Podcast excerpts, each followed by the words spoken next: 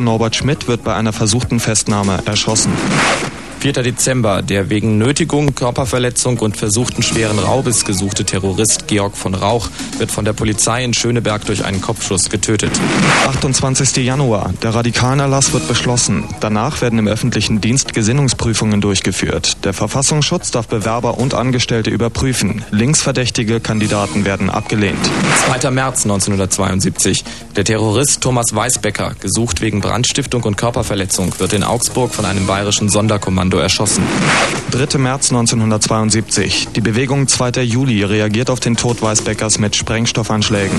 19. Mai 1972. Im Axel Springer Haus explodieren zwei Bomben.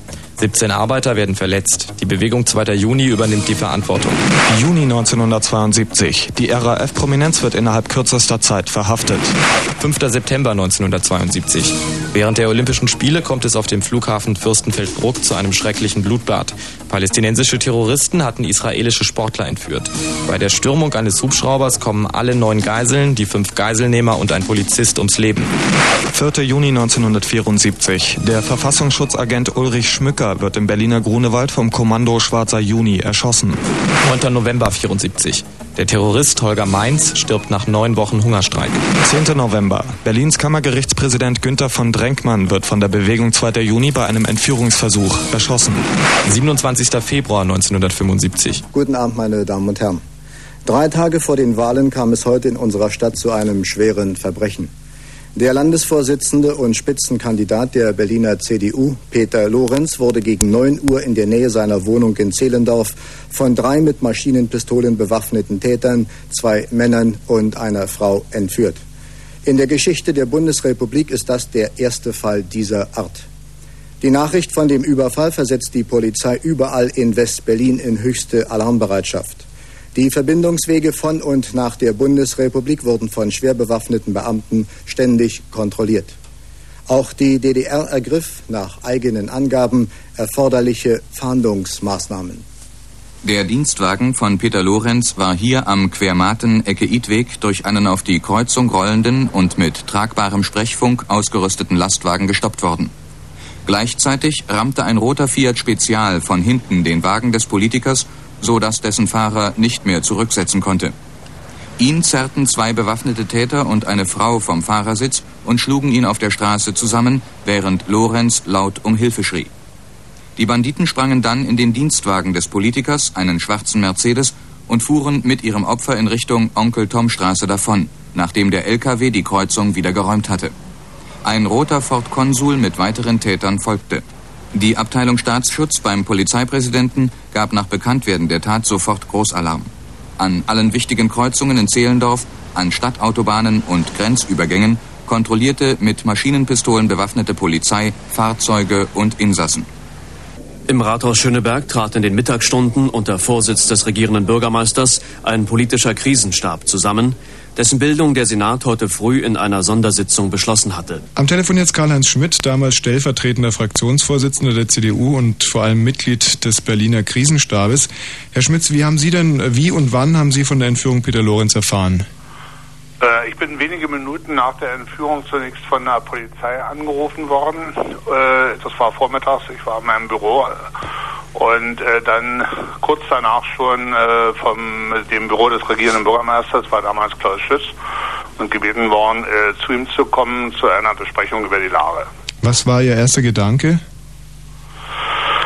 Ja, es war ein Schock einerseits, andererseits äh, war es notwendig, kaltes Blut zu bewahren, um erstmal zu erfahren, was wirklich passiert war und ob man schon irgendwelche Erkenntnisse hatte, wer es war, vor allen Dingen, wie es um Peter Lorenz selbst stand. Till Meyer, was hat sich inzwischen bei euch abgespielt? Wart ihr schon in eurem Versteck oder? Ja, das kommt drauf an, wann der Herr Schmidt, guten Abend erstmal, Herr Schmidt. Guten Abend. Äh, wann der Herr Schmidt genau davon erfahren hat. Äh, das Kidnapping fand ja kurz nach neun statt. Also am frühen Morgen. Morgens. Na, das Und muss wir, so gegen halb zehn gewesen sein. Ja, da waren wir schon äh, in etwa in der Schenkendorfstraße vor dem Laden, wo, in, äh, wo unten der Keller war, in dem wir das Gefängnis eingerichtet hatten. Um diese Zeit etwa schon, ja. Peter Lorenz war zu dem Zeitpunkt betäubt oder noch bei sich? Wir hatten ihm natürlich eine Spritze gegeben, eine wohldosierte und von Ärzten äh, vorgeschlagenen. Es gab ja damals auch Ärzte, die uns da beraten hatten. Und der war aber nicht ganz betäubt. Mhm. Er war, äh, man hat gemerkt, dass er sich mit aller Kraft gegen eine Betäubung äh, gewehrt hat. Herr Schmitz, wie lange hat es dann gedauert, bis dieser Berliner Krisenstab einberufen wurde? Äh, das war sehr, das ging sehr schnell. Das war also, glaube ich, schon um 11 Uhr herum. Äh, das war ja alles ein, Novum. Äh, man rief die Spitzen der Parteien zusammen. Es war der Justizsenator, Innensenator, Polizeipräsident, natürlich der regierende Bürgermeister und noch der ein oder andere Fachmann, weil man einfach die Lage erstmal peilen musste, um zu sehen. Genau, was waren denn die vordringlichsten Aufgaben dieses Krisenstabes? Äh, nun, äh, wenn Sie so wollen, eine, äh, die politische Verantwortung für jeden Schritt zu übernehmen, der notwendig war, um äh, möglichst bald äh, die Befreiung von Peter Lorenz zu erreichen. Was war die Aufgabe für den Führer zu dem Zeitpunkt? Was musste als erstes gemacht werden? Äh, ein Forderungskatalog. Das heißt, wir mussten jetzt in aller Eile ein erstes Kommuniqué tippen, in dem wir klar machten, wo sich Herr Lorenz beziehungsweise in welchen Händen sich Herr Lorenz befand und welche Forderungen wir für seine Freilassung äh, aufstellen wollten. Was war das damals genau? Wir haben damals sechs äh, inhaftierte politische Gefangene freipressen wollen.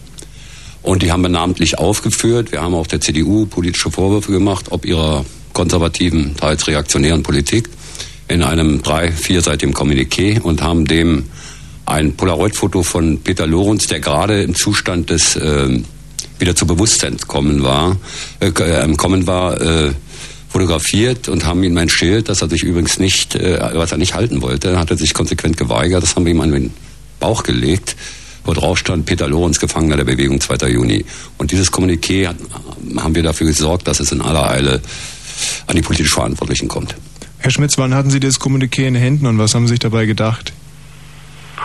Und äh, es ist äh, uns allen, äh, ich glaube, es ging über die Zeitungsredaktion äh, zugeleitet worden. Äh, wir waren ja praktisch kontinuierlich in Sitzung, sowohl in Berlin wie auch in Bonn, wo sich in der Zwischenzeit ja auch ein zentraler Krisenstab gebildet hatte unter Führung des damaligen Bundeskanzlers Helmut Schmidt. Und äh, wir haben natürlich überlegt, welche Analysen oder welche Erkenntnisse man aus dem Forderungskatalog ziehen könnte über die in Frage kommenden Täter. Und äh, daraus dann die notwendigen Schlussfolgerungen zu ziehen, wo könnten äh, sich die aufhalten, wo könnte sich Peter Lorenz aufhalten, vor allen Dingen waren wir daran interessiert, möglichst schnell ein Lebenszeichen zu bekommen, um zu wissen, dass er noch am Leben ist. Sie sagen das so emotionslos. War nicht irgendwie eine ungeheure Wut dann auch mit dem Spiel, als man das gelesen hatte, dass der Staat also in dieser Art und Weise herausgefordert wurde? Bewusst emotionslos. Dass das damals natürlich nicht so war und ich auch heute eine Menge Emotionen habe, insbesondere zu äh, dem Gesprächspartner, der bei Ihnen ist, äh, das äh, werden Sie verstehen. Wie war die Stimmung bei den Entführern zu der Zeit? Hat sich da schon sowas wie, ich möchte jetzt sagen, so wie, wie, wie Siegestimmung breit gemacht? Nein, nein, wir waren natürlich erleichtert darüber, dass äh, das Kidnapping als solche ohne jede, äh, sagen wir mal, äh, kein Blutvergießen passierte, passiert ist. Und äh, ansonsten waren wir nun äh, angespannt auf das, äh, was jetzt passieren wird. Wir haben also in Lauerstellung gestanden mehrere Radios und Fernseher laufen lassen und haben alles das, was über die Medien kam, äh, gewissermaßen äh, mit atemloser Stille verfolgt. Herr Schmitz, äh, haben Sie daran geglaubt, dass äh, Lorenz getötet wird, wenn auf die Forderung nicht eingegangen wurde, das von Anfang an ernst genommen oder gab es da irgendwelche Diskussionen? Nein, nein, das wurde schon ernst genommen. Äh, wir hatten zwar noch keine großen Erfahrungen, jedenfalls nicht in Deutschland, aber das wurde schon ernst genommen, insbesondere weil man ja nicht wusste, welche Personen tatsächlich hinter der äh, Bewegung, sogenannten Bewegung standen. Dilmeier, wäre es zu der Hinrichtung, sage ich jetzt mal so, Peter Lorenz gekommen, wenn die Forderungen nicht angenommen worden wären? Hättest du es selber auch gemacht?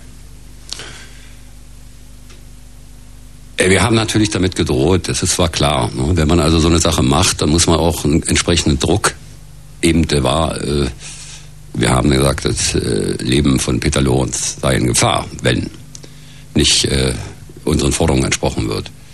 Aber äh, es gab keine Verabredung vorher. Klar wir machen, wenn das nicht klappt, wird der Mann erschossen, sondern es gab lediglich äh, äh, die Übereinstimmung unter uns, dass wir, wenn die Forderungen nicht zu einem bestimmten, in einem bestimmten Zeitraum erfüllt werden, wir hatten ja da auch noch ein anderes Entführungsopfer, ich habe das ja noch da geschrieben, da hätten wir also nochmal versucht nachzulegen, um den Druck zu erhöhen. Und dann hätten wir natürlich alles Weitere bei einer Weigerung der Bundesrepublik von der allgemeinen Stimmungslage der Situation und der äh, äh, wahrscheinlich sehr äh, harten geführten Diskussion unter uns abhängig gemacht, wie wir dann reagieren würden. Ich würde mal sagen, man kann heute darüber, ich kann nicht im Einzelnen mehr die äh, einzelnen Mittäter dabei fragen oder äh, wissen, wie sie im Einzelnen darüber gedacht haben. Feststand nur, wenn es nicht klappt, setzen wir uns zur neuen Diskussion zusammen. Und wie es dann ausgegangen wäre, das äh, kann ich heute nicht mehr klar sagen. Habt ihr zu dem Zeitpunkt mal an die äh, Frau Lorenz gedacht oder wurde das alles verdrängt? Wir haben, nachdem er, äh, Herr Lorenz ja zu sich gekommen war und wir ihn beruhigt hatten und äh, dann auch durchaus ins Gespräch kam, wo man mal natürlich sagen muss, der Mann befand sich natürlich in einer besonderen Extremsituation. Und äh, aber äh, wir haben auch über seine Familie gesprochen und wir haben ihm auch sehr schnell äh, äh, erlaubt, eine Karte persönliche Grüße an seine Frau zu schicken. Wir haben sehr wohl daran gedacht, äh, aber äh, die Situation war damals eine andere. Herr Schmitz, den Führer haben wir damals auch so ein paar Späßchen gemacht, möchte ich jetzt mal sagen. Also ein, ein äh, Namensvetter von Peter Lorenz wurde zum Beispiel als Übermittler eines Briefes eingesetzt. Das war nur ein kleines Mosaiksteinchen in dem Gesamtbild. Und äh, es galt wirklich, dort kühlen Kopf zu bewahren, äh, um nicht in der einen oder anderen Richtung durch Überreaktion oder zu langsame Reaktion Fehler zu machen. War es denn von vornherein klar, dass man auf die Forderungen eingeht? Nein. Was hat denn den Ausschlag gegeben? Die Gesamtbeurteilung. Wir haben das sehr intensiv analysiert, abgestimmt auch mit dem Bund. Äh, es waren ja auch im Krisenstab war Kurt Biedenkopf kurze Zeit dabei, sehr beeindruckend, auch in der Argumentation. Äh, Helmut Kohl war ständig mindestens mit mir im Kontakt aber auch mit dem Regierenden. Und wir haben natürlich überlegt, kann man es verantworten, den Forderungen nachzugeben? Werden dadurch andere gefährdet, zusätzlich gefährdet? Oder kann man es, muss man es ablehnen? Welche Konsequenzen? Und vor allen Dingen natürlich haben die laufenden, sehr intensiven Suchaktionen, die sehr vorsichtig geführt wurden, hatten die, haben die vielleicht Erfolg. Das ist ja immer so eine Geschichte, das war ja ein glatter Versuch einer Erpressung, dass man auch durch Zeit äh, zusätzliche Erkenntnisse gewinnen kann. Die Forderungen wurden dann angenommen. Peter Lorenz konnte unversehrt nach Hause zurückkehren. Wenn sich die beiden Gegner von damals heute Abend sozusagen hier äh, gegenüberstehen, gibt es äh, irgendwelche möglicherweise auch positiven Gemeinsamkeiten, die man mitgenommen hat aus dieser Sache? Mit Ihrem Gesprächspartner nein. Herr Schmitz, gibt es irgendwas, was Sie Till Meyer heute fragen würden, so insbesondere hinsichtlich dessen, dass Sie ja... Sich nach dem, äh, was er Peter Lorenz und seiner Familie angetan hat, schämen sollte, in der Öffentlichkeit aufzutreten. Das ist ja keine Frage. Das würde ich ihm sagen. Kein Kommentar. Gut, vielen Dank, Herr Schmitz.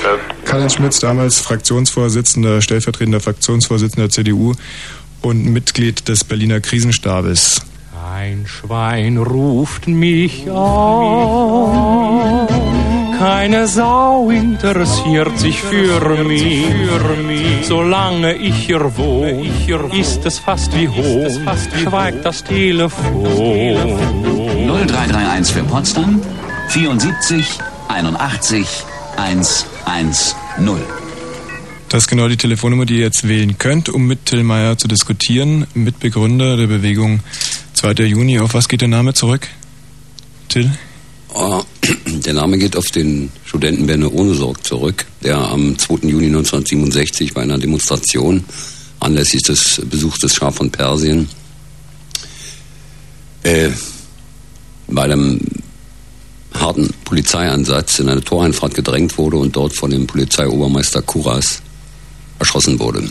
Nochmal zurückzukommen auf die Lorenz-Entführung. Hat da eigentlich alles so funktioniert, wie ihr euch das vorgestellt habt? Ja, alles. Bestens sogar. Überhaupt keine Pannen? Ja, es gab da natürlich ein paar, äh, in der praktischen Durchführung sind uns da ein paar Patzer passiert. Aber äh, die konnten wir äh, auffangen. Was genau war eigentlich deine Aufgabe? Ja, eine Aufgabe, die habe ich auch in dem Buch geschildert. Ich habe bei dem Kidnapping vor Ort äh, äh, mit einer schweren Waffe die Sicherung übernommen. Gegen etwaigen Polizeischutz und äh, andere Leute. Was bedeutet das in dem Fall Sicherung? Du bist Nun- drumherum gestanden und hast geguckt, ob jemand kommt und wenn jemand kommt, dann wird auf den geschossen oder wie kann Nein, nein, da waren nur Leute da. Da ging nicht darum, dass irgendjemand kommt, denn die haben ja ganz entsetzt und erstaunt auch auf diesen Ablauf dieser Aktion geguckt. Mhm. Passanten dann? Was ganz normale Passanten. Aber äh, man muss natürlich in so einer äh, Situation äh, auch damit rechnen, dass vielleicht irgendein Polizeiwagen um die Ecke kommt. Wir haben ja jemand in der Leitung. Klaus, hallo? Ja, hallo. Eine Frage an Till? Ja, ja, dingt. Also zunächst mal, ich meine, ich finde das ja unheimlich gut, dass ihr so eine Sendung macht. Ähm, die Frage ist, die Till, sag mal, bereust du das, was damals geschehen ist? Oder äh, würdest du das heute wieder so machen? Die Frage, die ich mir eigentlich für ganz zum Schluss aufgehoben habe, aber gut. Ja, also ich habe das schon mehrere Male beantwortet. Insoweit, dass ich natürlich sage, so eine Sache, ob man so eine politischen, so einen Weg einschlägt, also in einer bestimmten Zeit mit äh, militanten, radikalen, bewaffneten Mitteln gegen ein System, dem wir noch, äh, äh, wo wir uns besser ein anderes System vorstellen könnten, ob man da jetzt eingreift und mit diesen Mitteln rangeht, das ist eine politische Entscheidung und zu dem Zeitpunkt, wo wir sie gefällt haben, war sie falsch. Hm. Naja, und nun, es ist eben die Sache, also ich muss mich jetzt doch ein bisschen outen, weil so manchmal, okay, äh, grundsätzlich gehe ich natürlich den Weg des Friedens, aber manchmal möchte ich auch so gerne mal irgendwie so Kontakte zum Untergrund knüpfen und mit einer Knarre durch die Gegend ziehen, weil sowas so an so äh, äh, Politik so gemacht wird, also äh, vor allem so an Zynismus und Menschenverachtung, also da äh, würde ich schon auch ganz gerne mal gewaltsam äh, äh, vorgehen. Und damals so in den 70er Jahren, als diese ganze Aktion so, diese ganze Hysterie auch so vom Staate so ausging, in meinem Bekanntenkreis wurden sehr viele aus dem linken Spektrum, äh, die eigentlich nur politisch so ein bisschen aktiv waren, einfach mit Berufsverbot belegt, weil man schon Schiss hatte, das wäre schon Vorfeld von, von sogenannten Terrorismus. Ähm, ja, also okay, ich meine, Greenpeace ist wesentlich effektiver und die machen dann nicht so viel Gewalt, aber äh, Naja. ich kann niemanden verurteilen, der der Meinung ist, er müsste, äh, weiß nicht, also Herrn Schleier habe ich damals sein Ende gegönnt, das Till, ich glaube, dass wir mm, uns auch gegenseitig einen Gefallen tun und das gleich mal als Anlass dazu zu nehmen, uns darüber klar zu werden, dass wir hier in der Sendung natürlich weder für Gewalt aufrufen können noch möchten. Und das sicherlich auch aus Überzeugung, wie du in deinem Buch inzwischen auch geschrieben hast. Das ist klar, es geht mir auch nicht darum, äh, äh, irgendwie zu Gewalt aufzurufen, also äh, um Gottes Willen, nein.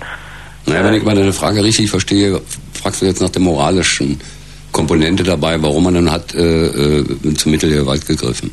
Ja. Ist das richtig? Ja. Naja, weil wir uns damals an den historischen Zeitpunkt, als äh, wir uns dazu entschlossen haben, gedacht haben, dass wir damit politisch was erreichen können, weil die Situation war äh, damals von ganz anderen Kriterien geprägt, wie sie heute ist, obwohl ich nicht sagen will, dass sie heute besser ist als damals, aber sie war anders.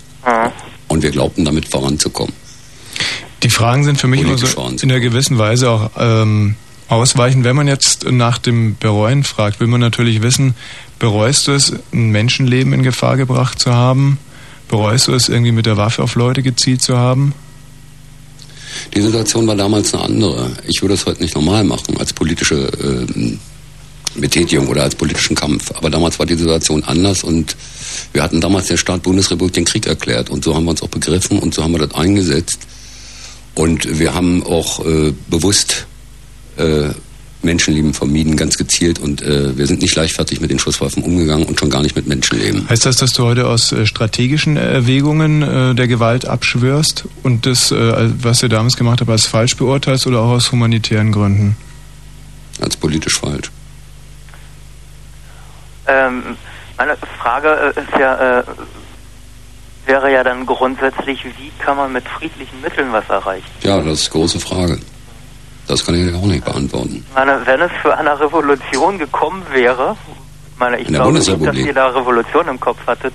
Na doch, das war, hatten wir schon im Kopf. Da waren wir äh, davon sehr weit weg.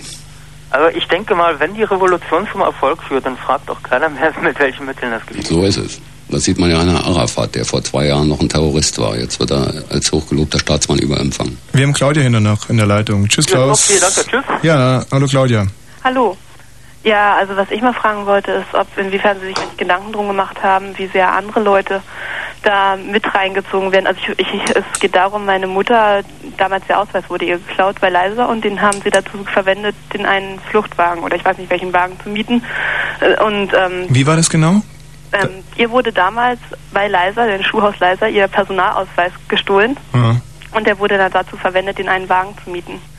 Und ähm, das war halt hinterher, die Polizei ist, glaube ich, da ziemlich schnell dahinter gekommen. Und das war dann auch ziemlich stark in der Presse. Wir haben sogar noch daraus die Artikel mit einem dicken Foto und so. Und sie musste sich wirklich monatelang dagegen wehren, auch auf der Arbeitsstelle und so weiter, dass ähm, sie da wohl beteiligt gewesen wäre. Kann es sein, dass sie im, zum linken Spektrum geordnet wurde, in welcher Facette auch immer?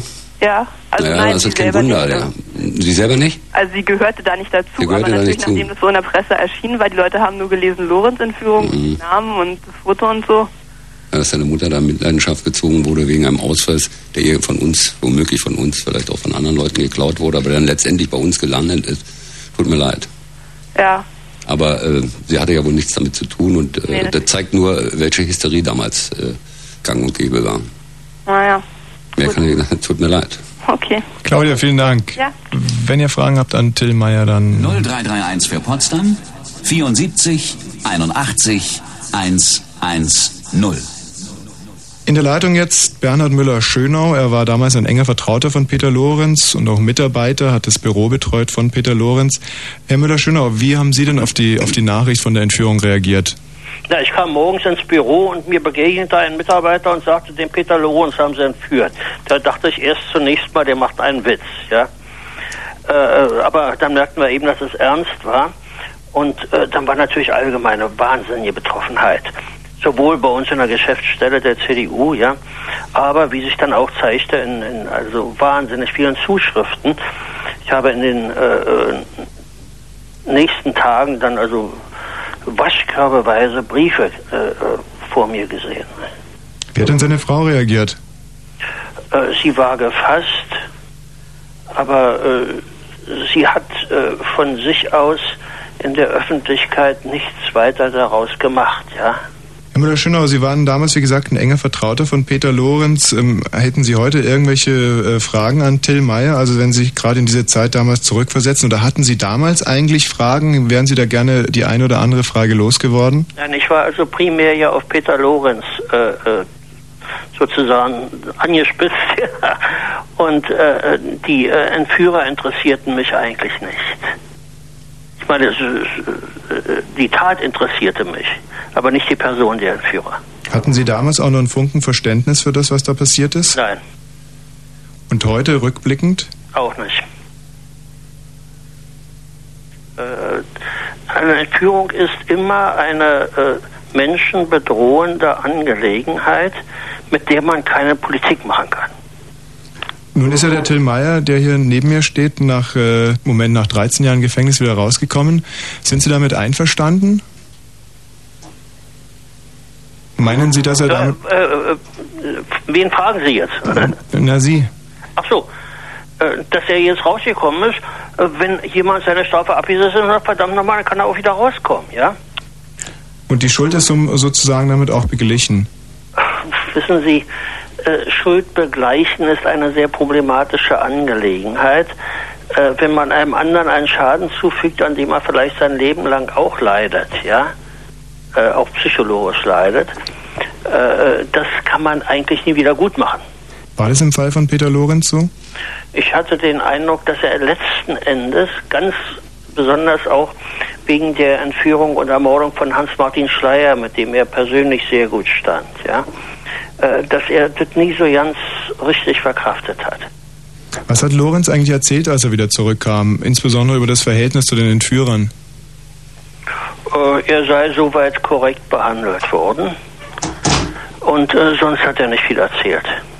Haben Sie damals eine gewisse Dankbarkeit gegenüber den Entführern empfunden, als Lorenz wieder frei war? Nein, es war ja der erste Fall. Was?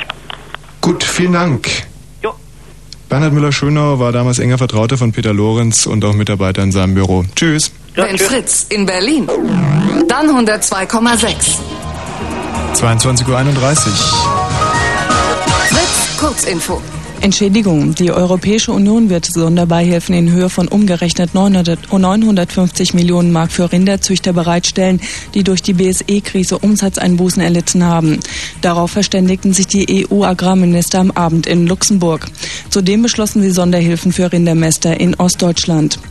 Grenzkonflikt. Nach heftigen Gefechten an der Grenze zwischen Zaire und Ruanda haben ruandische Truppen und Tutsi-Rebellen offenbar die ostzairische Stadt Bukavu erobert. Ruanda hatte zuvor erklärt, eine Armeeeinheit habe die Grenze überschritten, um Angriffe der zairischen Truppen zu unterbinden. UNO-Bericht. Die Rassendiskriminierung hat weltweit alarmierende Ausmaße angenommen. Rassenhass werde zunehmend über neue Datentechniken verbreitet, klagte der zuständige UNO-Berichterstatter. Deutschland wurde in dem Bericht positiv erwähnt wegen seiner Stellungnahme zu fremdenfeindlichen Übergriffen in Hamburg, Berlin und Bernau. Dort hatten Polizisten Ausländer zum Teil schwer misshandelt. Unglück. Beim Absturz eines Militärflugzeugs über den äthiopischen Ort Moyo sind neun Menschen getötet und 90 verletzt worden. Laut Augenzeugenberichten stürzte die Maschine auf den Marktplatz des Dorfes. Zahlreiche Häuser seien vollständig zerstört worden. Sport. In der Fußball Champions League trennten sich Borussia Dortmund und Atletico Madrid 1 zu 2. Wetter. Abends und nachts noch einzelne Schauer 8 bis 4 Grad, am Tag wolkenreich, Sprühregen 7 bis 11 Grad. Verkehr. Brandenburg A11 vom Autobahndreieck Schwanebeck in Richtung Prenzlau Vollsperrung der Autobahn zwischen den Anschlussstellen Lanke und Finofurt nach einem Verkehrsunfall mit Staubildung ist zu rechnen. Letzte freie Ausfahrt ist die Abfahrt Lanke. Und A2 von Hannover in Richtung Berlin zwischen Lenin und Dreieck Werder ist die Richtungsfahrbahn nach mehreren Verkehrsunfällen gesperrt. Es kommt ebenfalls zum Stau. Ein Fritz Kurzinfo um 22 Uhr und 33 Minuten mit Kerstin Koch. Fritz, The Crazy World of Music. Präsentiert live in Berlin. Jamiroquai. Sanfte Klänge und ernste Worte.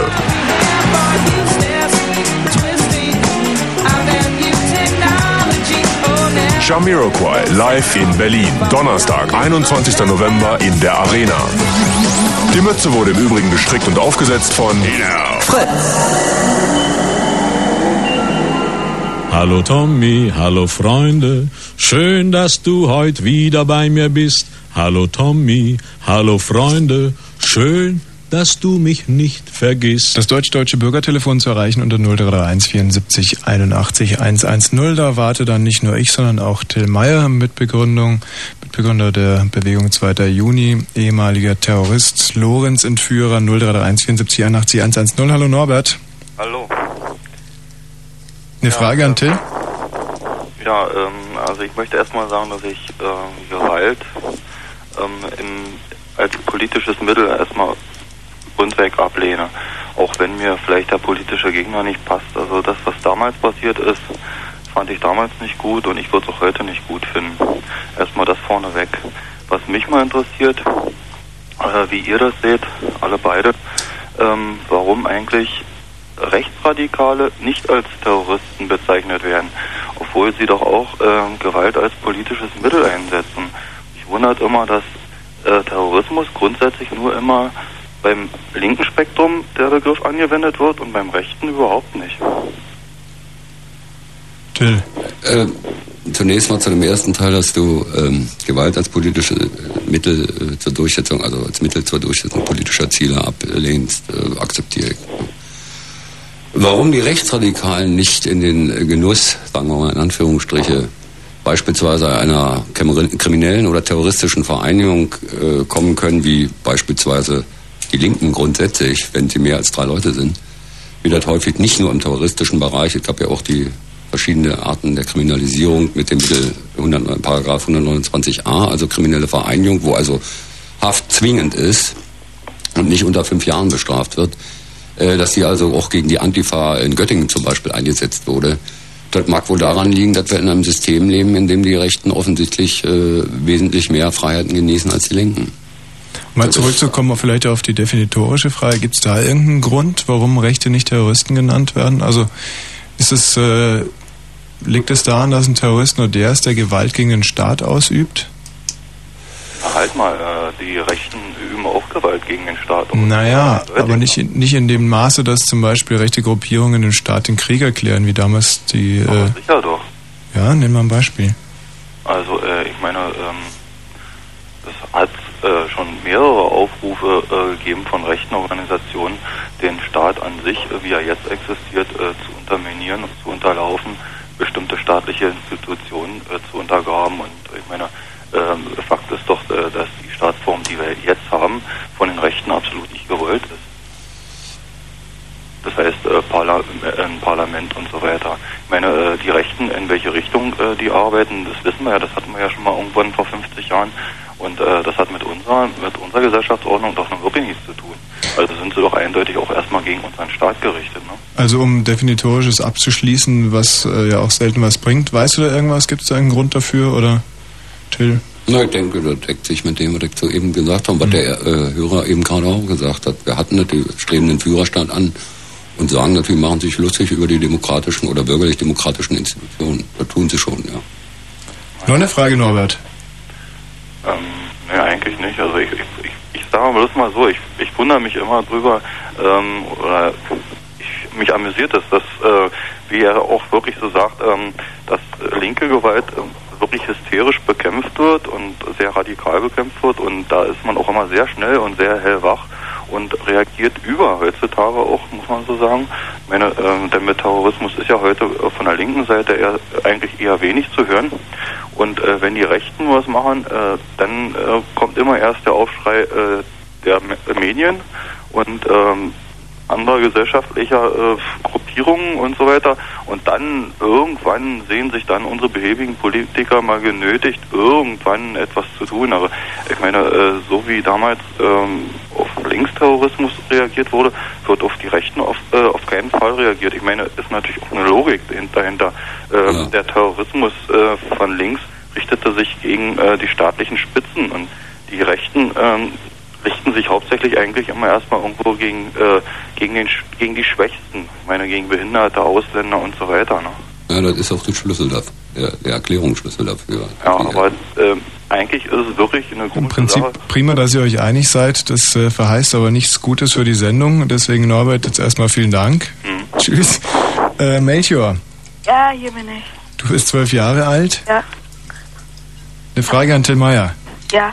Und zwar ist es eigentlich, wie ist es, wenn man da mit, einer, mit einem Maschinengewehr oder mit sonst was dasteht und rein praktisch nur noch darauf wartet, dass ein Bulle vorbeikommt? Nee, nee, nee, um Gottes Willen, lieber nicht. Ja, also, was hätten zum Beispiel, was hast du gedacht? Also, Ja, wir waren entschlossen, die Sache durchzuziehen. ja, aber wenn jetzt ein Bulle angekam, Tja, käme, dann hätte man zumindest mit dem Drohgestus gearbeitet zunächst mal, was ist das? Oder halt man, wenn man äh, sich plötzlich eine Maschinenpistole gegenüber sieht, dann überlegt man, ob man noch selber irgendwas macht. War natürlich äh, die Prämisse dabei. Ja, aber was war der Sinn, dass ihr da, also war die, waren die Waffen eigentlich geladen? Ja, Das ist praktisch Nebel. Hm? Es muss auch irgendwie komisch sein, wenn man da, da steht mit einer Maschinenpistole oder ja, Gewehr. das ist komisch, ja. Ja, Weil man das ja nicht jeden Tag macht. ja. hm? Okay, das war's eigentlich. Sonst noch eine Frage, Melchior, vielleicht. Noch eine? Mhm. Mal überlegen. Du stellst genau das die Art Fragen, die ich gerne hätte heute Abend. Nichts Theoretisches. Ähm, mhm. äh, was wäre zum Beispiel gewesen, wenn ihr jetzt zu eurem Versteck gekommen wärt? Geht gerade die Treppe zum Keller runter und da ist alles belagert mit Bullen. Und das wäre sehr schlecht gewesen. Dann hätten wir wohl schon die Hände hochgehoben und hätten aufgegeben. Hm. Ja, was hätten wir dann sonst machen sollen? Ja, es hätte auch sein können. Wir sind ja bewusst und gezielt der, also der Begegnung aus dem Weg gegangen, um eben so eine Sache nicht zu provozieren. Also rein praktisch lieber mal einen Umweg fahren, als da lang, wo die ganzen Bullen rumstehen. So ist es. Und du bist rein praktisch links. Ja. Also anarchistisch. Aha. Endlich mal Leute, die auch dahin ins Radio gehen. also, ja. Ja, nach vielen Jahren ist das mal möglich und auch vielleicht notwendig, dass bestimmte Dinge aus jenen Jahren transparent öffentlich gemacht werden und ähm, auch, äh, sagen wir mal, einen Rückhalt findet, dass man erklärt, äh, es war ein politischer Fehler, das zu machen. Ja, aber der eine Typ, mit dem du als ganz erstes geredet hast, Mhm. wie hieß der? Du meinst den CDU-Politiker, Ja. Herr Schmitz? Ja. Ja. War wirklich, den hat man richtig angehört, dass der total empört war, dass er jetzt mit dir reden muss. Ja, kann, der stand ja auch auf der anderen Seite, Ja, also. nachhaltig. Ne? Also bis zum heutigen Zeitpunkt noch. Das ist, wundert einen natürlich nicht. Ja, also ich weiß nicht, ob ich da damals schon gele- gelebt habe, aber ich glaube, wenn ich jetzt an deiner Stelle oder an der Stelle des anderen Typen gestanden hätte, ich glaube, ich hätte da entweder meine Waffen nicht geladen, weil ich es entweder vergessen hätte oder ich hätte dann praktisch den irgendwie den Polizisten mehr Chancen gegeben, aber so, dass sie dann doch wieder zurückkommen, da wo sie angefangen haben. Also ich hätte noch mit, eigentlich mehr ein bisschen Verstecke gespielt. Also. Ja, ja, wir haben uns schon bemüht, versteckt zu spielen. Ist ja auch nicht zu einer Konfrontation mit der Polizei gekommen. Was Melcher eigentlich ganz richtig anspricht, ist das Konzept, das dahinter stand, äh, wo sich der 2. Juni ja, glaube ich, auch von der RAF ein bisschen unterschieden habt. Also ähm, ihr wolltet der Konfrontation noch mehr aus dem, aus dem Weg gehen. Und oder einmal anders gefragt, äh, wann hat denn der Tod so deinen Weg gekreuzt, ganz konkret? Ganz konkret nach äh, Erschießung, nach Georg von Rauchs Erschießung. Bei der du ja nicht dabei warst. Aber naja, aber ich war ganz in der Nähe durch den Zufall allerdings, aber ähm, wir waren mit Georg äh, sehr eng zusammen. Mhm, das war damals, glaube ich, Bommi Baumann und Thomas Weisbecker, und zu dritt waren die. Nein, nein, nein, es war äh, Georg von Rauch, äh, Baumi Baumann, Hans-Peter Knoll und äh, Brockmann, Hans Brockmann. Wurden, war eine Verhaftung, Polizist stand vor denen, die sollten sich umdrehen, zählten dann wohl bis drei, drehten sich um, schossen und der Polizist hat dann Georg von Rauch getroffen.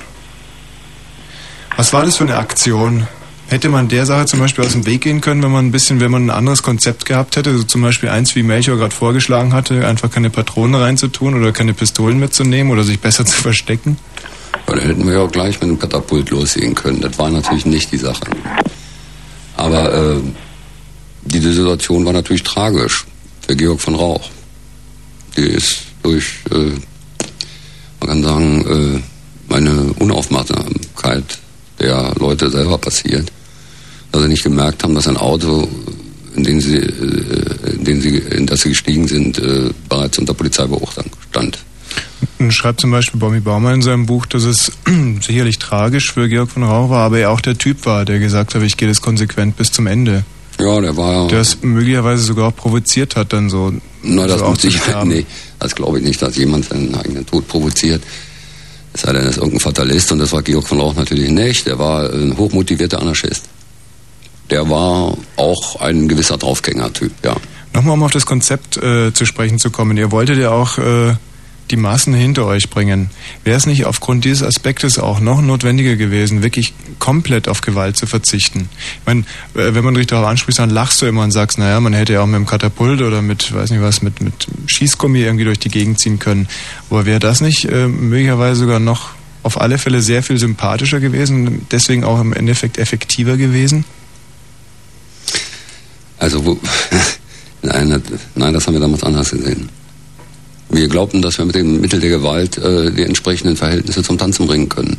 Das war unser, äh, die Staaten und äh, die kapitalistische Gesellschaftssystem äh, herausfordern können und damit natürlich auch äh, Sympathien kriegen oder hinter uns kriegen mit eindeutigen Aktionen, die sich immer nach oben und niemals äh, gegen die Massen gerichtet haben oder gegen die normalen Ist ein Großteil, ist ein Und das war ein großer Anspruch und den haben wir versucht so umzusetzen. Mm, Ist ein Großteil von Sympathie nicht auch äh, dadurch begründet, dass man es selber machen kann? Also, und es kam ja für die Bevölkerung, für den äh, gemeinen Bürger, möchte ich jetzt mal sagen, nicht in Frage, jemanden zu entführen oder auf jemanden zu schießen. Hätte man da nicht dann vielleicht schon aufgrund dessen volksnäher äh, agieren müssen?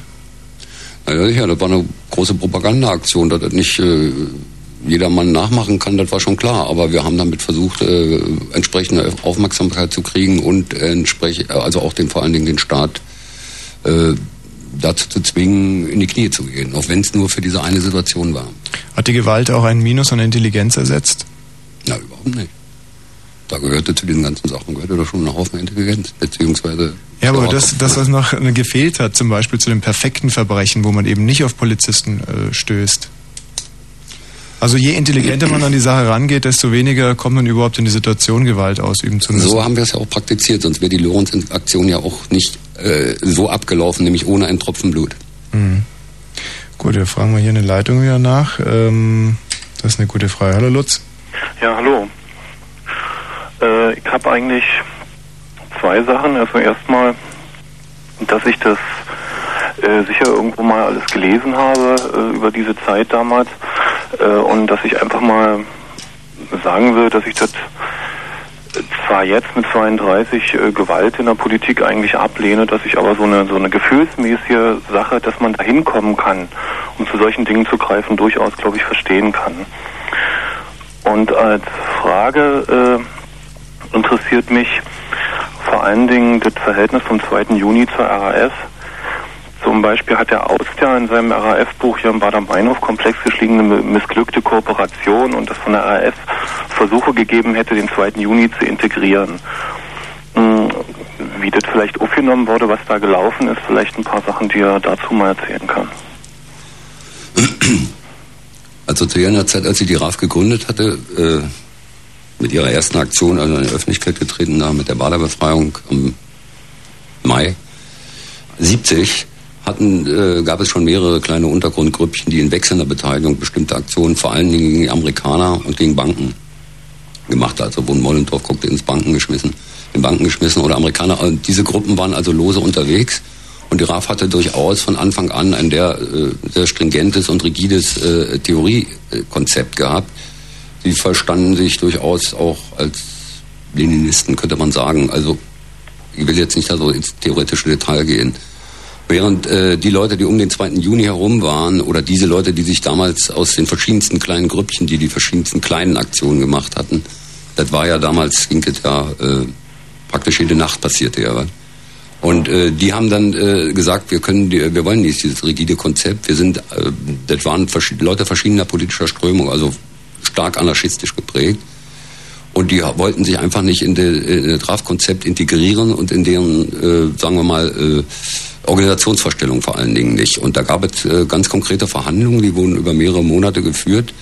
Und am Letz, zum Letzt kam es dann also dazu, dass dieser Teil, der äh, später dann 2. Juni hieß, sagt, wir machen was eigenes, wir äh, gehen nicht mit der RAF zusammen. Irgendjemand, ich glaube, Bombi Baumann war es auch, hat gesagt, der Unterschied zwischen der RAF und 2. Juni war eigentlich nur, dass die einen Speed genommen haben und die anderen Haschisch geraucht haben. Ja. Äh, Ja, das ist Bombi Baumanns Interpretation, das ist nicht so ganz richtig. Äh, aber war Nicht so ganz. War das zum Beispiel wirklich so, dass, dass äh, so wie äh, in einigen Büchern das nachzulesen ist, dass Bader und Enslin, dass die äh, extrem autoritär zum Beispiel aufgetreten sind? Also so eine, so eine, so eine persönlichen Züge vielleicht auch. Wo ich mich dann immer frage, ja, wird Ihnen das jetzt angedichtet von irgendwelchen Leuten, die sich da wichtig machen wollen, Bücher schreiben? Äh, oder war das wirklich so? Also ich meine, wie, wie ist das vielleicht von Leuten, die Sie wirklich kannten, aus der Zeit erlebt worden? Ja, die haben, wie ich schon sagte, die haben ihr äh, Stadtguerilla-Konzept äh, äußerst äh, rigide geführt. Und das war so, dass da auch äh, durchaus anders äh, mit den Leuten umgegangen wurde, untereinander, als das dann beispielsweise beim 2. Juni der Fall war. War es eigentlich so, dass die RAF, die ja ähm, vor euch dran war, dass äh, die, sag mal so, um es auf den Punkt zu bringen, wart ihr die Proleten und die, die äh, Akademiker? Das war, faktisch war das so, ja. Hm. Aber ähm, Das hat äh, in der Beziehung zur RAF oder sagen wir mal äh, um die Frage einer Integration oder einer engeren Zusammenarbeit mit der RAF keine, eigentlich nicht so eine große Rolle gespielt. Aber es war so. Gut, vielen Dank, Lutz. Ja, okay, danke schön. Tschüss. Eva haben wir hier. Hallo. Ähm, hallo. Ich wollte was zu dem Menschen sagen, ähm, der vorhin wegen Rechtsradikale gegen den Staat ähm, geredet hat. Mhm. Und zwar habe ich aus der einer rechten Zeitung Einheit um Kampf oder so ähm, einen Ausschnitt und zwar der Terrorstaat reißt sich die Maske vom Gesicht und hinter der Fassade von Menschenrechten, Selbstbestimmungsrecht und Wohlstand tritt die Fratze der Unterdrückung und Manipulation in all ihrer Verlogenheit hervor. Und das ist, klingt für mich persönlich eigentlich relativ ähnlich zu dem, was ähm, Linke teilweise sagen. Und da wollte ich einfach mal die Meinung ähm, von Till zu hören. Wenn Rechte und Linke teilweise was sehr ähnliches sagen. Oh, ob das so sehr ähnlich ist, weiß ich nicht. Wir würden das wahrscheinlich wesentlich differenzierter formulieren. Aber äh, äh, Rechte und Linke, das kann schon mal sein, dass es in solchen Definitionen, ich kenne diese Schrift nicht und ich weiß nicht, was da noch drin steht. Wenn das ein herausgezogener Satz ist, äh, würde ich sagen, ist ein bisschen stark polemisch. Hm. Könnte ich nicht, äh, würde ich nicht so formulieren. Das war's, Eva? Mhm. Okay, tschüss. Ja, ciao. Tilly, Ja, Hallöchen. eine Frage an Till. Also ich muss mal sagen, äh, wie ist denn das jetzt? Ist er immer noch Terrorist oder ist er jetzt äh, gut bürgerlich oder wie sieht das jetzt aus? Erstmal seine Position jetzt erstmal. Natürlich bin ich nicht mehr Terrorist, habe mit einer Strafe abgesessen und habe auch in meinem Buch erklärt, warum ich den bewaffneten Kampf, so wie wir ihn damals geführt haben und verstanden haben, Äh, fühlt sich falsch halten. fühlt sie jetzt zu alt, um Terrorist zu sein? Nö, Oder nö, nö, ich denke, nur das ist einfach vielleicht reifer geworden? Ja, könnte man sagen. Man hat wichtige Erkenntnisse gewonnen. Äh, glaubst du nicht, dass es wirklich dieser Terrorismus einfach irgendwie postpubertärer Schwachsinn ist, ey? Also ich fasse fass mir echt an den Kopf, wenn ich dieses Wort Terrorismus schon alleine höre und wenn ich da diese Pseudo-Weltverbesserer da sehe, ja, wie die sich da darstellen und, und auch heute sich als Helden feiern lassen. Ich finde das ein absolutes Unding, was die sich erlaubt haben. Also, äh, ich weiß ja jetzt nicht genau, was Bewegung 2. Juli oder Juni oder wie war das jetzt noch? Äh, alles gemacht hat. Eine Entführung, glaube ich, war? Ja. Oder so. Äh, warum erstmal diesen Menschen, also ich habe jetzt, wie gesagt, bin ja 17 Jahre alt, habe sogar nicht so ganz den Durchblick. Bloß, äh, das hätte alles schief gehen können. Und damit habt ihr auch sicher gerechnet. Und ja, eigentlich nicht. Ach, ihr habt nicht damit gerechnet, dass ihr Fehler machen könntet. Das spricht auch nicht unbedingt für euch oder vielleicht doch für euer Selbstbewusstsein. Nur wir haben immer versucht, alle Fehler zu vermeiden. Ihr habt es versucht, das schließt aber Fehler nicht aus, ne? Und, also mir fehlen da echt oft die Worte, ja, wenn äh, jetzt auch zum Beispiel, äh, wie ist denn jetzt, wie unterscheidest du deine Bewegung, deine Ex-Bewegung äh, von der RAF? Marginal. Marginal, gut, kannst du vielleicht ein bisschen verständlicher reden? Wort Naja, also so gut wie keine oder wenn dann nur kleine Unterschiede. Wir haben bestimmte Dinge anders gehandhabt und haben bestimmte andere Kriterien für unser Selbstverständnis gehabt und das war dann Aber was Tilly wissen will, ist ja sicherlich, wart ihr jetzt weniger böse als die? Ich meine, darauf zielt die Frage ab. Wart ihr weniger böse als die? Nö, so würde ich nicht sagen. Wir haben also ganz bewusst ganz andere Aktionen gemacht. Und dann noch was, also ihr unterscheidet euch meiner Meinung nach wirklich in keinster Weise von rechtsradikal, rechtsradikalen Kampftruppen, die sich heutzutage formieren, höchstens vielleicht in der Ideologie. Aber meiner Meinung nach arbeitet ihr auf dieselbe Sache hin. Ja, wirklich. Äh, doch auf eine Diktatur irgendwo, ja. Dass wir also, Also jetzt, ich rede jetzt von euch, ihr als die Terroristen der jetzigen RAF noch oder so. Also nicht, dass ich gibt's ja gar nicht mehr. Beziehungsweise ihr macht nichts mehr. Ja, vielleicht Terroristen, linke Terroristen jetzt immer noch. Also wie ist jetzt, wie ich die Ansprache meine, ja. Also Nee, nicht, jetzt persönlich, da du ja jetzt nichts mehr machst, aber die heutigen äh, terroristischen linken Truppen, wie gesagt, äh, sind genauso beschränkt wie die Rechten. Und da kann man dann, auch wenn man linksorientiert ist, wie meiner einer, ja, kann man denen irgendwo nichts abgewinnen. Also diese linksterroristischen arbeiten noch auf eine Anarchie hin, ja. Seht ihr das richtig? Weiß ich nicht. Ne? Da musst du die Leute fragen. Die Ja, oder ihr habt auf eine Anarchie hingearbeitet. auch nicht. Du hast vorhin gesagt, dass auch eine Anarchie. Äh, nee, wir haben, ich habe gesagt, wir hatten auch anarchistische Elemente in unserem politischen Verständnis drin. Worauf habt ihr denn hingearbeitet, wenn er jetzt keine Anarchie Auf den Sozialismus. auf den Sozialismus? Ja, auf einen ganz vernünftigen, ja. Auf einen ganz vernünftigen Sozialismus, falls der überhaupt. Aber Moment mal, du hast jetzt gerade vorhin gesagt mit den Rechten und den Linken. Ja. Also kannst, äh, wenn du jetzt vom linken Terrorismus sprichst und das in irgendeinen Topf mit den Rechten wirfst, dann musst du mir mal einmal sagen, ob wir jemals irgendwo irgendwelche Linken oder auch Terroristen, wie du sie nennst, Menschen wegen ihrer Religion, ihrer Hautfarbe oder Rasse angezündet haben, wie das jetzt gang und gäbe ist. Naja, angezündet vielleicht nicht. Also wie Naja, na, das hat ja nun reichlich gebrannt schon, ne? ja, hat reicht. In Asylbewerberheimen und so. Also Ja, genau. das muss ich entschieden zurückweisen, damit haben wir nichts zu tun. Ja, aber oder wäre auch nie passiert. Im Gegenteil, wir waren absolute Antifaschisten. Ja, ist es denn jetzt besser, politi äh, menschenweise Da ist ein Unterschied, ob du nach ganz oben äh, dein Ziel siehst oder ob du dir äh, irgendeinen Schwächeren aussuchst und den wegen seiner Hautfarbe anzündest. Äh, du, das ist ein großer die- Unterschied. Meiner Meinung nach ist letztendlich wirklich scheißegal. Ob das sind beide Menschen, auch wenn ein Politiker vielleicht ein, ein unangenehmerer Mensch sein kann, ja. Aber die beide haben Menschenrechte, auch wenn leider die von äh, Minderheiten, Politiker sind letztendlich auch eine Minderheit, äh, irgendwo, ähm, ja, wenn die Rechte auch schon von Minderheiten beschränkt sind. Äh, ihr müsst doch auch die Politiker als Menschen sehen, auch wenn es manchmal schwer fällt. Also ihr wisst jetzt, wie, wie ich es meine, also die Terroristen halt. Mhm. Äh, Wie habt ihr denn die Politiker gesehen? Als euren Feind, den ihr bekämpfen müsst? Wolltet ihr das ganze Parlament ausrotten oder wie? Wir haben doch keinen Politiker ausgerottet. Naja, kein Politiker ausgerottet, aber ihr habt ihn entführt und da hättet damit rechnen können, dass was schief geht und dass der Politiker auch letztendlich drauf geht. Ja, weißt du, Politiker sind ja ganz öffentliche Menschen und Politiker haben ja auch eine große Verantwortung. Und da gibt es ja auch solche und solche, die also eine Politik machen, die sich äh, eindeutig gegen die Menschen richtet. Und da gibt es ja Na immer noch genug jetzt von. die Und die insoweit haben wir da schon ganz genau ausgewählt, wen wir uns da, äh, wen wir da entführen. Und so war das ja noch nicht. Das war ja nicht gerade Also es war nach eurer Meinung nach ein Arschloch, ja, den ihr da entführt habt. ein Arschloch, habe ich nicht gesagt. Nee, ich meine... Er war als politischer Verantwortlicher Träger einer bestimmten Politik und die Politik war reaktionär und äh, insoweit haben wir ihn auch ausgesucht. eine Maßnahme äh, der Revolution, der Rebellion äh, Eine Rebellion, ja. von eurer Seite aus Mhm. ist einfach die Leute, die nicht eurer Meinung sind, zu entführen oder wie? Sondern Nein. was war dann eure konkrete äh, Politik oder war die einfach nur, ähm, ja, wie soll ich sagen, mir fehlt jetzt wieder mal das Wort. Die war dann nicht effektiv, oder? Wenn ihr alle Leute hättet entführen müssen, die nicht eurer Meinung waren? Naja, also das ist natürlich eine Ich glaube, merkwürdige Frage. Wollen wir, wollen wir die Frage vielleicht in gewisser Weise konkretisieren? Warum Lorenz und warum Lorenz zum Beispiel wenige Tage vor den Abgeordnetenhauswahlen? Was äh, die Stimmung ja, also um jetzt mal strategisch zu denken, was die Stimmung ja eigentlich hätte auch umschwenken können oder umschwenken lassen können. Nee, gerade nicht. Wir haben den Lorenz deswegen geholt vor den Wahlen und als CDU-führende CDU-Politiker, weil wir inhaftierte äh, Gesinnungsgenossen freipressen wollten. Das haben wir damit auch erreicht. Und habt ihr auf die Bezu in Bezug auf die Wahlen irgendwelche keine Gefahren gesehen?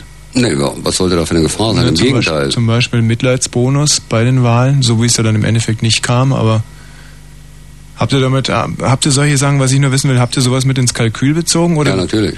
Ja. Wie kam es? Also wie haben Terroristen ihre Opfer ausgewählt? Nach welchen Gesichtspunkten? Warum Pronto, warum Bubak, warum Das Schleier? muss man die RAF fragen. Ich war nicht verantwortlich für die Aktionen Hm. der RAF. Das kann ich nicht sagen. Ich habe zu der Zeit bereits im Gefängnis gesessen. Das muss man die RAF fragen. Aber die haben sich sicherlich dabei was gedacht. Pronto war immerhin Chef der Dresdner Bank. Noch eine Frage, wenn ich Mhm. mal ein- kurz einbreche. Fühlst du dich jetzt äh, als äh, Märtyrer oder Rede ich wie ein Märtyrer? du klingst eigentlich wie ein gebrochener Mann, wenn ich das so sagen darf? Oder vielleicht wie irgendwie, ja doch, gebrochener Mann. Würde ich nicht von mir behaupten. Naja gut, es kommt jetzt vielleicht übers Telefon, über das Radio nicht rüber, aber du klingst doch sehr abgeklärt. Wie vielleicht schon, ich- gut, ich weiß dein Alter nicht, wie vielleicht eine 60-jährige Oma. nee, nee, nee, nee. Ja, ich finde doch, du klingst schon so. Du hast, hast du irgendwelche politischen Bestrebungen noch oder bist du noch politisch organisiert? Und wenn, wo, wenn du das sagen willst? Nee, darüber möchte ich natürlich nicht reden. Ich bin, fühle mich natürlich noch politisch aktiv, nehme alles wahr und verhalte mich auch zu allem. Du Als Linker. dich auch äh, verfassungsmäßig und, mäßig und demokratisch, falls du auf die Frage antworten willst. Wenn du mal mit sagen willst, dass ich nicht gegen Gesetze verstoße, dann stimme ich dir zu. Mm, Ja, und äh, gibt es heutzutage eigentlich noch so sehr viele oder äh, aktive linke terroristische Gruppen, weißt du da was? Äh, nach guter Einschätzung der Szene oder Beobachtung würde ich sagen, das ist nicht mehr viel. Oder ist zumindest, sagen wir mal, platt die Luft raus. Und wie würdest du dich jetzt beurteilen, wie du früher warst? Also diesen Typen. Links und radikal. Abstand. Links und radikal. Gut, das ist jetzt die Eigenschaften, aber deine Gefühle zu diesem Menschen, der du früher warst. Äh, Abscheu oder immer noch Verständnis oder irgendwo Mitleid vielleicht auch zu dem Typen, der vielleicht, also zu dir vor 13, 15 Jahren irgendwie, wie viel, wisst ihr, wie ich meine? Ja, schon 22 Jahre her. Das ist ein langer Zeitraum. Ja. Würdest du das normal machen, wenn du in dem Alter jetzt wärst? Das kann man politisch beantworten mit klar, mit nein. Gut, dann will ich dann mal Schluss machen, wa?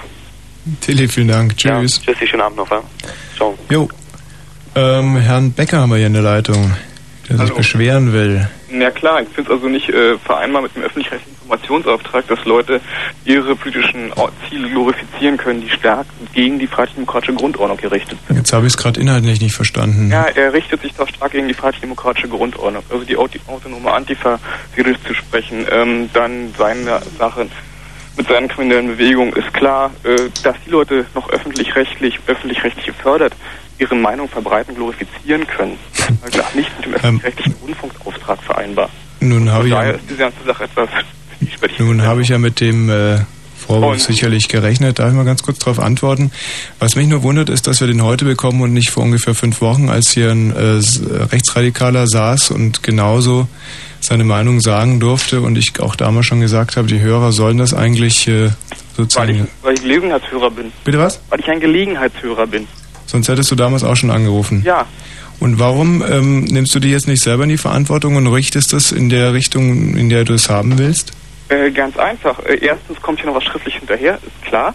Zweitens, äh, was eben erfolgt ist, unter dem Motto noch zu sagen, äh, links und radikal heißt klar, dass auf alle Fälle eine Glorifizierung der autonomen Antifa äh, Göttingen, also M, da stattgefunden hat. Du musst mal ein bisschen langsamer und deutlicher reden, Also sonst bringt das alles. Antifa M in Göttingen, für alle, die es nicht wissen, hat einen netten Prozess am Hals gehabt.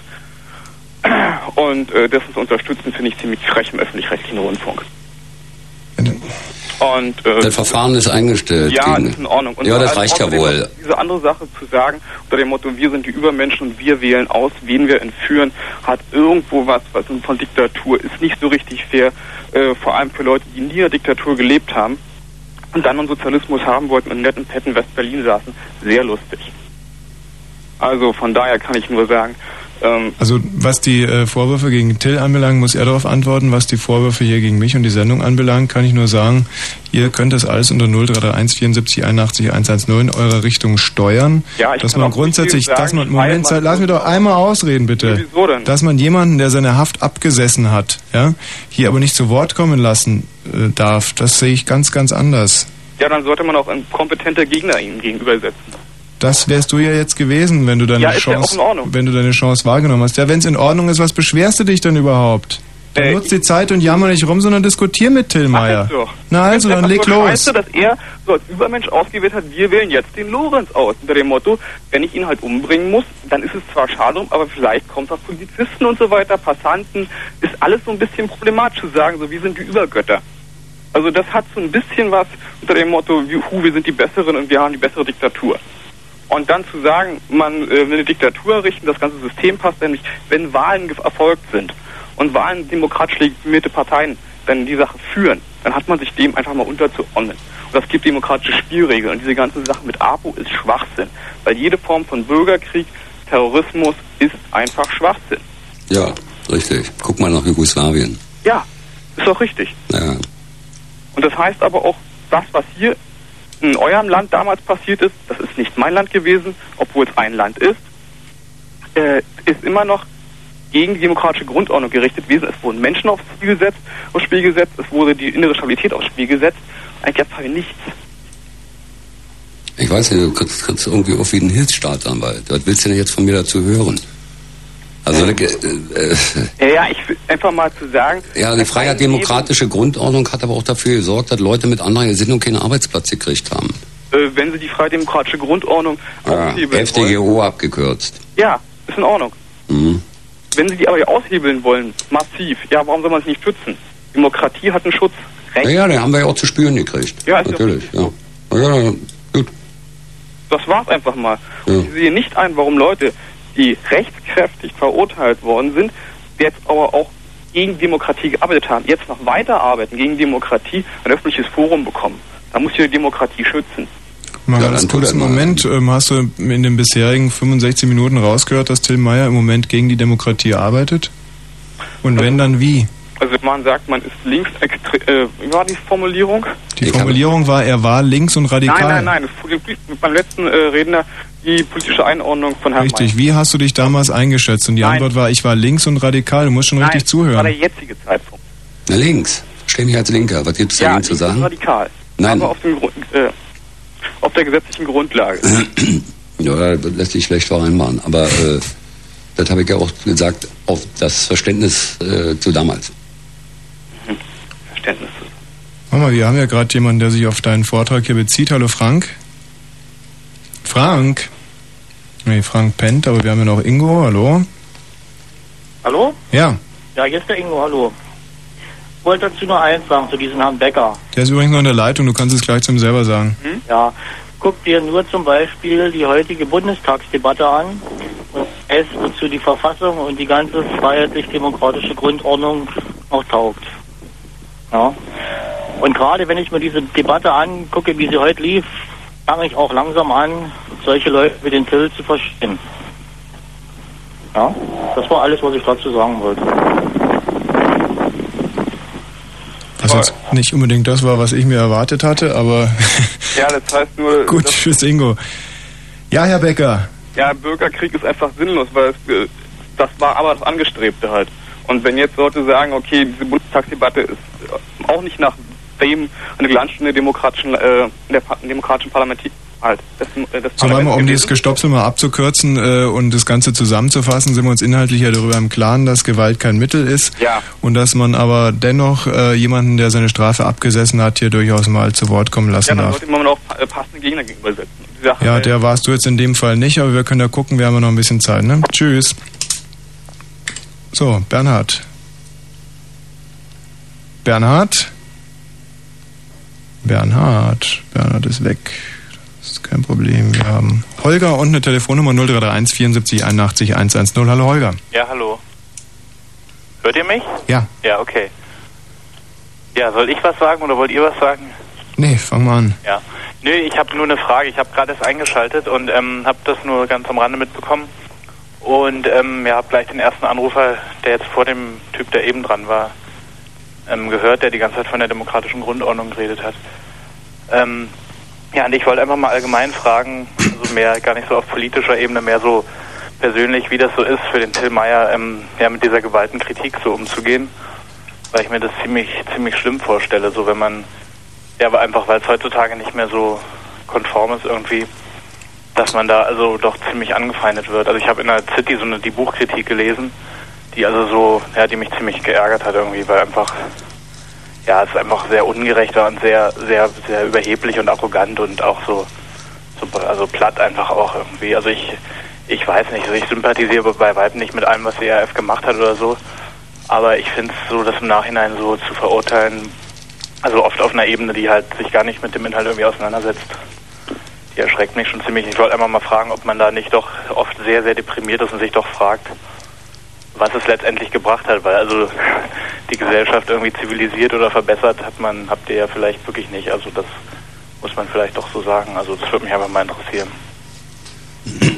Ja, das sehe ich natürlich auch so. Das habe ich auch in meinem Buch lang und breit beschrieben. Aber zunächst mal zu dem, ganz kurz noch was zu dem City-Artikel, fand ich auch so, was du da gesagt hast, ungerecht. Ich habe den Eindruck, der hat das Buch gar nicht richtig gelesen. Ob wir was erreicht haben, äh, wage ich heute auch zu bezweifeln. Und äh, wir haben es gemacht, das war eine Rebellion von unten und die hat sich strikt geendet nach oben gerichtet und ich verstehe ja nicht, dass es so wenig Leute gibt, äh, die einfach sagen, verdammt nochmal, das sind ganz unten und die haben einfach mal gesagt, Schnauze voll und jetzt schlagen wir mal zurück. In den Zeiten, gerade heute, das wundert einen dann schon. Ne? Ja, ne, das meinte ich. Also wie gesagt, mit den einzelnen Methoden kann man ja übereinstimmen und auch nicht, aber das so grundsätzlich nicht erstmal verstehen zu können, das ist das, das ist mir so unbegreiflich. Also ja, also deswegen ist die Frage auch ein bisschen blöd, die ich stelle. Klar, was sollst du groß dazu sagen? Nur wollte nur mal sagen, das gibt auch noch irgendwie so. Naja, wenn man sich so in die Öffentlichkeit begibt, wie ich das gemacht habe mit dem Buch, oder wo wir auch ein Stück an dieser Geschichte mitgewirkt haben, wenn auch eben in einer ganz anderen Weise, dann muss man natürlich auch mit Rechnen mit deutschen Leuten zu tun. Also ich hoffe nicht, dass mich die Rechten irgendwann mal auflauern. Mhm, klar. Nee, weil ich finde es viel fataler, diese ganzen 68er Wendehälse, die es so gibt. So ist halt es. Ja. so, ja, dann völlig immer das Fähnchen nach dem Wind hängen, da finde ich es dann doch schon bewundernswert, dass du da noch irgendwie einigermaßen zustehst. Ja, das muss man in den Zeiten ja auch machen. Ja. Ne? Danke dir. Ja, nicht zu danken. Okay, ne? Mach's Tschüss. Ja, dazu stehen kommt natürlich auch ein bisschen darauf an, zu was stehen. Also zu was stehst du denn jetzt überhaupt noch? Zu unserem politischen Aufbruch damals. Mit all seinen Konsequenzen. Aber dann erklär doch vielleicht mal ganz kurz das, das Konzept, was ihr damals hattet, dieses Konzept der Stadtguerilla.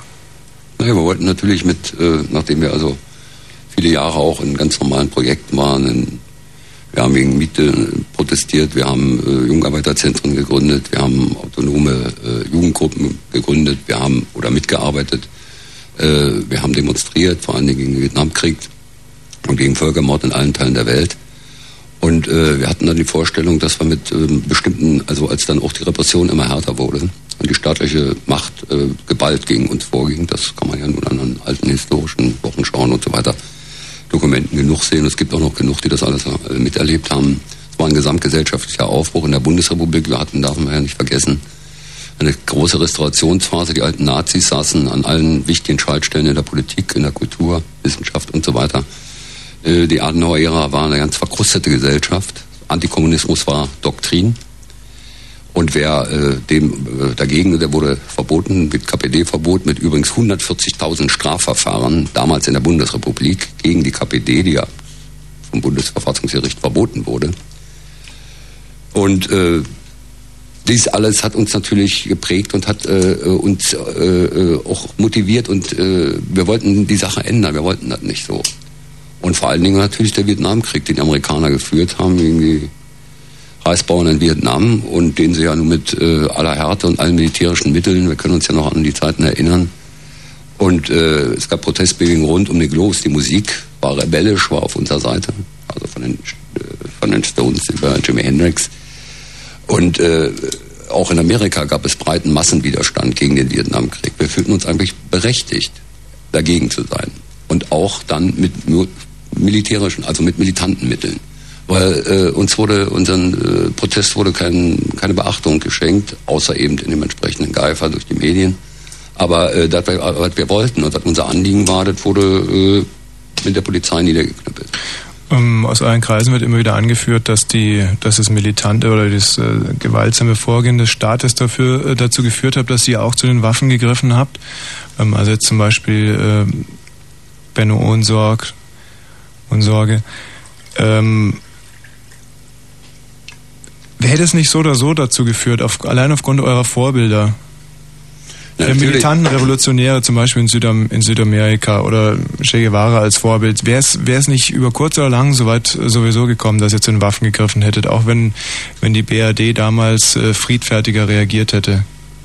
Nein, das, ja, das Schon, schon auf so einem falsch verstandenen Traditionalismus als Revolutionär.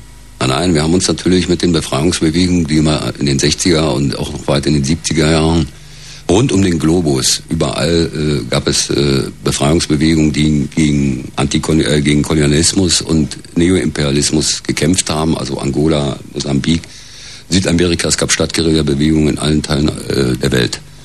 Also äh, und äh, Che Guevara hat ja auch damals uns gemeint, wenn er gesagt hat, hier schafft zwei, drei Fälle Vietnams. Also dann wir, die Revolutionäre im Herzen der Bestie, sollten nun äh, aktiver werden und sollten den Druck auf die großen kapitalistischen Länder von innen erhöhen, um sie dazu zu zwingen, zum Beispiel in Vietnam äh, äh, endlich an den Verhandlungstisch und für Frieden zu verhandeln zu kommen. Und das war nicht nur da, das war in Angola, in Mosambik, in, in Südafrika, ANC. Und äh, das waren natürlich unsere Vorbilder, mit denen haben wir uns identifiziert. Und äh, wir hatten ja auch hier eine konsequente Politik der Bundesrepublik, die hinter dem Krieg der Amerikaner in Vietnam stand, bedingungslos. Und da hatte es natürlich die rebellische Jugend, die aus dieser Zeit der, der Adenauer-Ära oft begehrte und sagte, Schluss jetzt mit dem Muff, Schluss mit dem alten Nazi-Dreck. Wir wollen eine neue, wir wollen eine bessere, eine äh, menschliche Gesellschaft. Und da haben wir uns radikalisiert und haben dann letztendlich auch zu den Mitteln gegriffen, die äh, die Guerilleros in Lateinamerika oder äh, in anderen Teilen der Welt äh, benutzt hatten. Welche Rolle spielte bei dem Ganzen der Spaßfaktor? Also der Spaß, äh, vielleicht das äh, erotische Gefühl, mit einer Knarre rumzulaufen? Nein, Spaß war das überhaupt nicht. Wir haben natürlich auch im Ernst der Situation versucht, unseren Humor nicht zu verlieren. Aber äh, ein erotisches Gefühl zur Knarre, das ist mir völlig fremd. Das äh, gab es nicht. Das war ein Todbringer, darüber wussten wir sehr gut Bescheid und wir sind äußerst äh, verantwortungsvoll mit den Waffen umgegangen und haben äh, jede äh, Form äh, der äh, Konfrontation äh, möglichst aus dem Wege zu gehen. Das war unser Ziel immer. Und so eine Art Hochstimmung, dass ein paar Jungs und Mädels, die noch nicht einmal einen Realschulabschluss haben, den Staat herausfordern auf diese Art und Weise? Das war schon, wir kamen ja alle von ganz unten und das war natürlich schon, das gab schon eine Hochstimmung, ja. War das für dich sowieso so eine Triebfeder, eine Motivation, dass du von ganz unten kamst, dass du eigentlich nur so Ich hatte ja nichts zu Geborener verlieren. Verlierer? Ich hatte ja nichts zu ver- Ich bin kein geborener Verlierer, aber ich hatte Bedingungen gehabt. Der Mensch ist ein Produkt seiner Umwelt und da kann man nicht so tun. Ich bin also nicht in ein reiches Elternhaus geboren, sondern habe äh, in einem zerstörten Nachkriegs-Berlin groß geworden und der armen Verhältnissen, Vater im Krieg verloren. Und äh, als jüngstes von sechs Kindern, ich hatte also nichts zu lachen und nichts zu lecken. Ich musste kicken, wie ich mich durchsetze, musste mich behaupten und äh, hatte sehr schlechte Startbedingungen, muss man so sagen. Dafür waren, waren nicht ich und nicht meine Mutter verantwortlich, sondern dieser verdammte Zweite Weltkrieg. Gibt es irgendeine Parallelfigur zu dir, die äh, den anderen Weg gegangen ist, den nicht militanten Weg? Also der mit dir sozusagen irgendwann mal an demselben Punkt stand und sich dann in die andere Richtung, möglicherweise auch erfolgreich, äh, bewegt hat? Ja, ja, da gab es schon ein paar mehr, aber da gab es Wen einen. würdest du da rausnehmen jetzt? Na, mein Freund Christian, mein Freund Christian aus Trier, ein Jurastudent, äh, der aus begütertem Elternhaus kam. Wir waren mal zeitweilig äh, Juso-Sympathisanten in den frühen 60ern, bevor ich mich also anfing, äh, zur APO zu zählen und dort aktiv mitzumachen, was etwa, etwa Mitte der 60er begann. Und äh, wir haben also uns nächtelang um die Ohren geschlagen und haben also diskutiert und waren also fast war ich dran, den Jusos beizutreten. Und dieser Mann äh, hat sich dann Ende der war 68, 67 ist der dann äh, in die SPD, als, also in die Partei der, S äh, der SPD als Juso ra raus und ist heute ein führender Politiker der SPD in Rheinland-Pfalz. Irgendwann mal bereut irgendwie, sich überlegt, naja, das wäre auch. Oder jetzt einfach mal andersrum, wenn man sich überlegt, was hat er erreicht, was habe ich erreicht, wenn man es von der Seite angeht. Naja, ob der da so sonderlich glücklich ist, weiß ich nicht. Aber äh, äh, ja, es war für mich nicht erstrebenswert, Politiker in Rheinland-Pfalz zu werden. Thomas haben wir in der Leitung. Thomas? Bist du noch da? Nee, ist nicht mehr da. Oh ja, jetzt haben wir wieder lange gequatscht. Patricia vielleicht? Ja, hallo. Ja, hallo. Sagen, ich bin aus Polen und ich finde es total unmöglich, was der Mensch von sich gibt. Äh, wie es politisch korrekt sein kann, irgendjemand, also mit einer geladenen Waffe auf irgendjemand zu zielen. Und ich finde, für mich, die Rechten und die Linken, das ist für mich genau das Gleiche. In Katyń, in Polen, wurden viele Menschen ermordet, weil sie anders gedacht haben, genauso wie in den Konzentrationslagern. Und es gab auch ein berühmtes Buch, ähm, der Archipel Gulag heißt es, glaube ich, auf Deutsch. Und da wurde es beschrieben, wie dieses System mit den Menschen umgegangen ist. Ich begreife das einfach nicht, wie man dafür sein kann. Und ich, ich würde gerne wissen, was für ein Mensch sind Sie, wie fühlen Sie, wenn Sie halt mit der Absicht oder mit dem Gedanken, dass Sie jemanden töten könnten, auf jemanden mit einer Waffe zielen. Das begreife ich einfach nicht. Ich verstehe nicht, was Sie meinen. Also jeder Polizist zielt ja auch lieben langen Tag mit der Waffe hin und wieder und andere zielen auch mit der Waffe. Wo liegt da jetzt, also ich mich doch jetzt... naja, aber Sie, Patricia, hat dich hier ganz persönlich angesprochen und die Frage ist ja durchaus berechtigt. Was ist es für ein Gefühl, auf jemanden zu schießen? Ich habe nicht auf jemanden geschossen. Na wieso? Du bist äh, verhaftet worden, warst auf der Flucht und hast zurückgeschossen. Ja, nachdem auf mich geschossen wurde. Es ging um meinen Kopf. Um mein Naja, nichtsdestotrotz hast du auf jemanden geschossen. Also nein, nein, nein, habe ich nicht geschossen. Ich bin freigesprochen worden. Ich habe geschossen, aber nicht auf jemanden gezielt. Ich würde gerne wissen, was Sie davon halten, von diesen Konzentrationslagern, die es äh, im Ostblock, im ehemaligen Ostblock gab, was Sie dazu sagen. Ich weiß nichts über, über Sie wissen Konzentrationslager. nichts von Katyń und vom Archipel Gulag. Ich, ich denke, Sie sollten ein bisschen mehr lesen. Und ich komme aus diesem Land. Und mit sieben Jahren habe ich erlebt, wie von der Polizei Leute auf der Straße erschossen wurden, weil sie anders gedacht haben. Weil sie frei sein wollten. Und wir sind hierher gekommen, um frei zu sein, damit wir unsere Möglichkeiten hier irgendwie, damit wir uns selber entfalten können. Und das kann ich hier viel besser als in diesem System, für dieses Sie gekämpft haben. Tja, was ich für welches System ich gekämpft habe, war bereits noch gar nicht äh, Gegenstand der Diskussion. Doch Sie haben gesagt, Sie sind Sozialist, Ja und? links. Ja und? Und ich sage, ich habe das erlebt, meine Eltern waren, waren bei der Solidarność und wir haben es trotzdem geschafft, das System zu verändern, ohne irgendjemand zu ermorden. Und ohne irgendwie terroristische Anschläge auf irgendjemand zu machen. Wir haben unser System verändert und wir sind jetzt ein freies Volk, was sie vorher nicht waren. Herzlichen Glückwunsch. Danke, es war alles, was ich sagen wollte. Hat das eigentlich damals Eindruck auf euch gemacht, die Solidarność-Bewegung? Ja, war schon erstaunenswert, was sich da entwickelt. Da war, wurde schon irgendwie klar, dass da irgendwas nicht stimmt. Bei euch nicht stimmt? Oder bei denen nicht stimmt? Bei denen nicht stimmt, ja. Ähm, Horst haben wir hier. Hallo? Mhm. Ja, Horst hier. Und äh, ich wollte eigentlich nochmal auf Herrn Becker zurückkommen.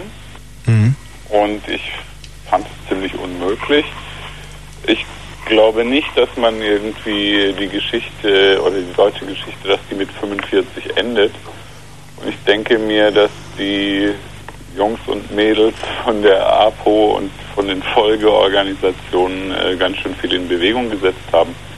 Sie haben nämlich eins erreicht, dass man nicht jede Autorität äh, mehr anerkennt hier in Deutschland.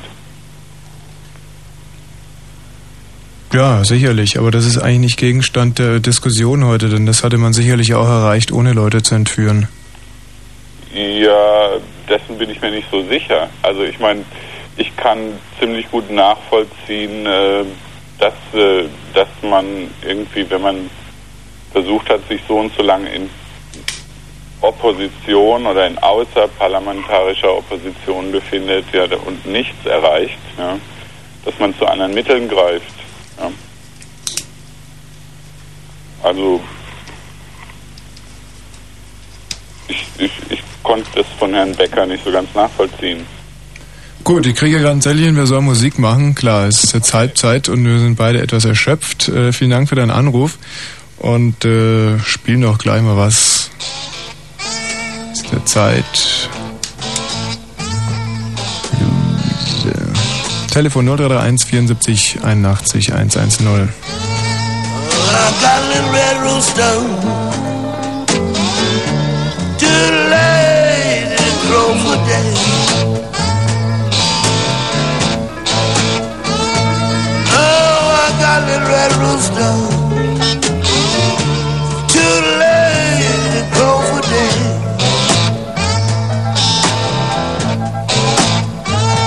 Keep everything in the barnyard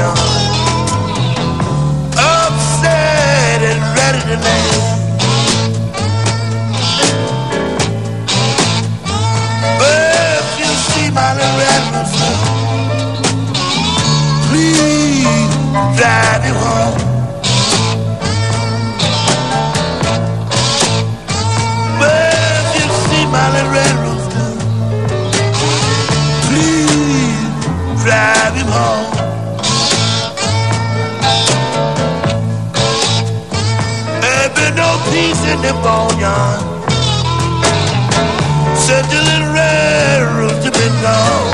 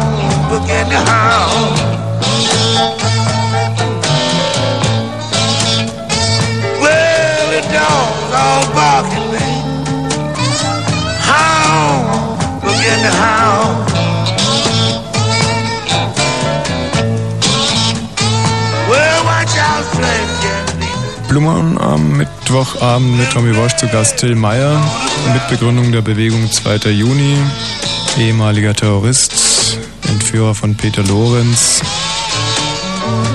dafür auch im Gefängnis gesessen, seine Jahre abgesessen. Fragen an ihn unter 0331 74 81 110. Hallo Rainer. Ja, guten Abend. Abend. Ähm, ich wollte nochmal auf den Problemkomplex irgendwie des Rechts-Links-Radikalismus, wenn es sich, sich so nennt, irgendwie zurückkommen. Ähm, ich finde, einen entscheidenden Faktor, der irgendwie in den anderen Anrufen irgendwie untergegangen ist, ist irgendwie natürlich die Frage, die Herr Till Meyer auch angesprochen hat, irgendwie, dass linke Bewegung oder linke Gruppierungen aus der Bewegung, äh, soweit mein Kenntnisstand reicht, bislang noch nicht irgendwelche, äh, sag ich mal, das, was in dem rechten Blickfeld als Underdogs irgendwie gilt, angegriffen haben. Also ist ziemlich wichtig, irgendwie das nochmal zu betonen. Es ging die ganze Zeit um irgendwie einen Angriff gegen irgendwelche äh, Staatsrepräsentanten, die zumal in den 60er Jahren irgendwie noch aus der faschistischen Tradition kamen. Herr Rainer, wenn ich mal da ganz kurz einhaken kann, weil das Argument hatten wir heute schon, das hat mich eigentlich schon mal ein bisschen irritiert, denn jemand, der verletzt wird oder der entführt wird oder der getötet wird, ähm, muss hilflos gewesen sein und in diesem Moment sozusagen ein Underdog, denn ansonsten hätte man ihn nicht verletzen, entführen oder töten können. Und wenn man vom Opfer her diskutiert, was wahrscheinlich äh, humanitärer ist als von der Strategie her, dann kommt es auf selbe hinaus. Wenn das irgendwie eine Differenz ist, irgendwie, die man aufmachen kann, ist das klar. Also humanitär, humanitärer ist es auf jeden Fall, das irgendwie so zu diskutieren. Ich denke irgendwie, dass die Frage des, äh, der, also der Umwandlung von dem Widerstand zum Angriff sich irgendwann gestellt hat. Und das war sicherlich in der BRD in den 60er Jahren, also in den späten 60er Jahren. Ich denke irgendwie, da hat man begriffen, dass äh, eine Stillhaltetaktik irgendwie nicht ausreicht. Und dass, ich will nicht sagen, dass das Opfer irgendwie notwendig sind in dem Problemzusammenhang, aber dass es klar ist irgendwie, äh, wenn sich eine linke Bewegung irgendwie äußern will, wenn sie sich etablieren will, dann, dann geht es nicht anders, als irgendwie auch einen Angriff zu zielen. Klar.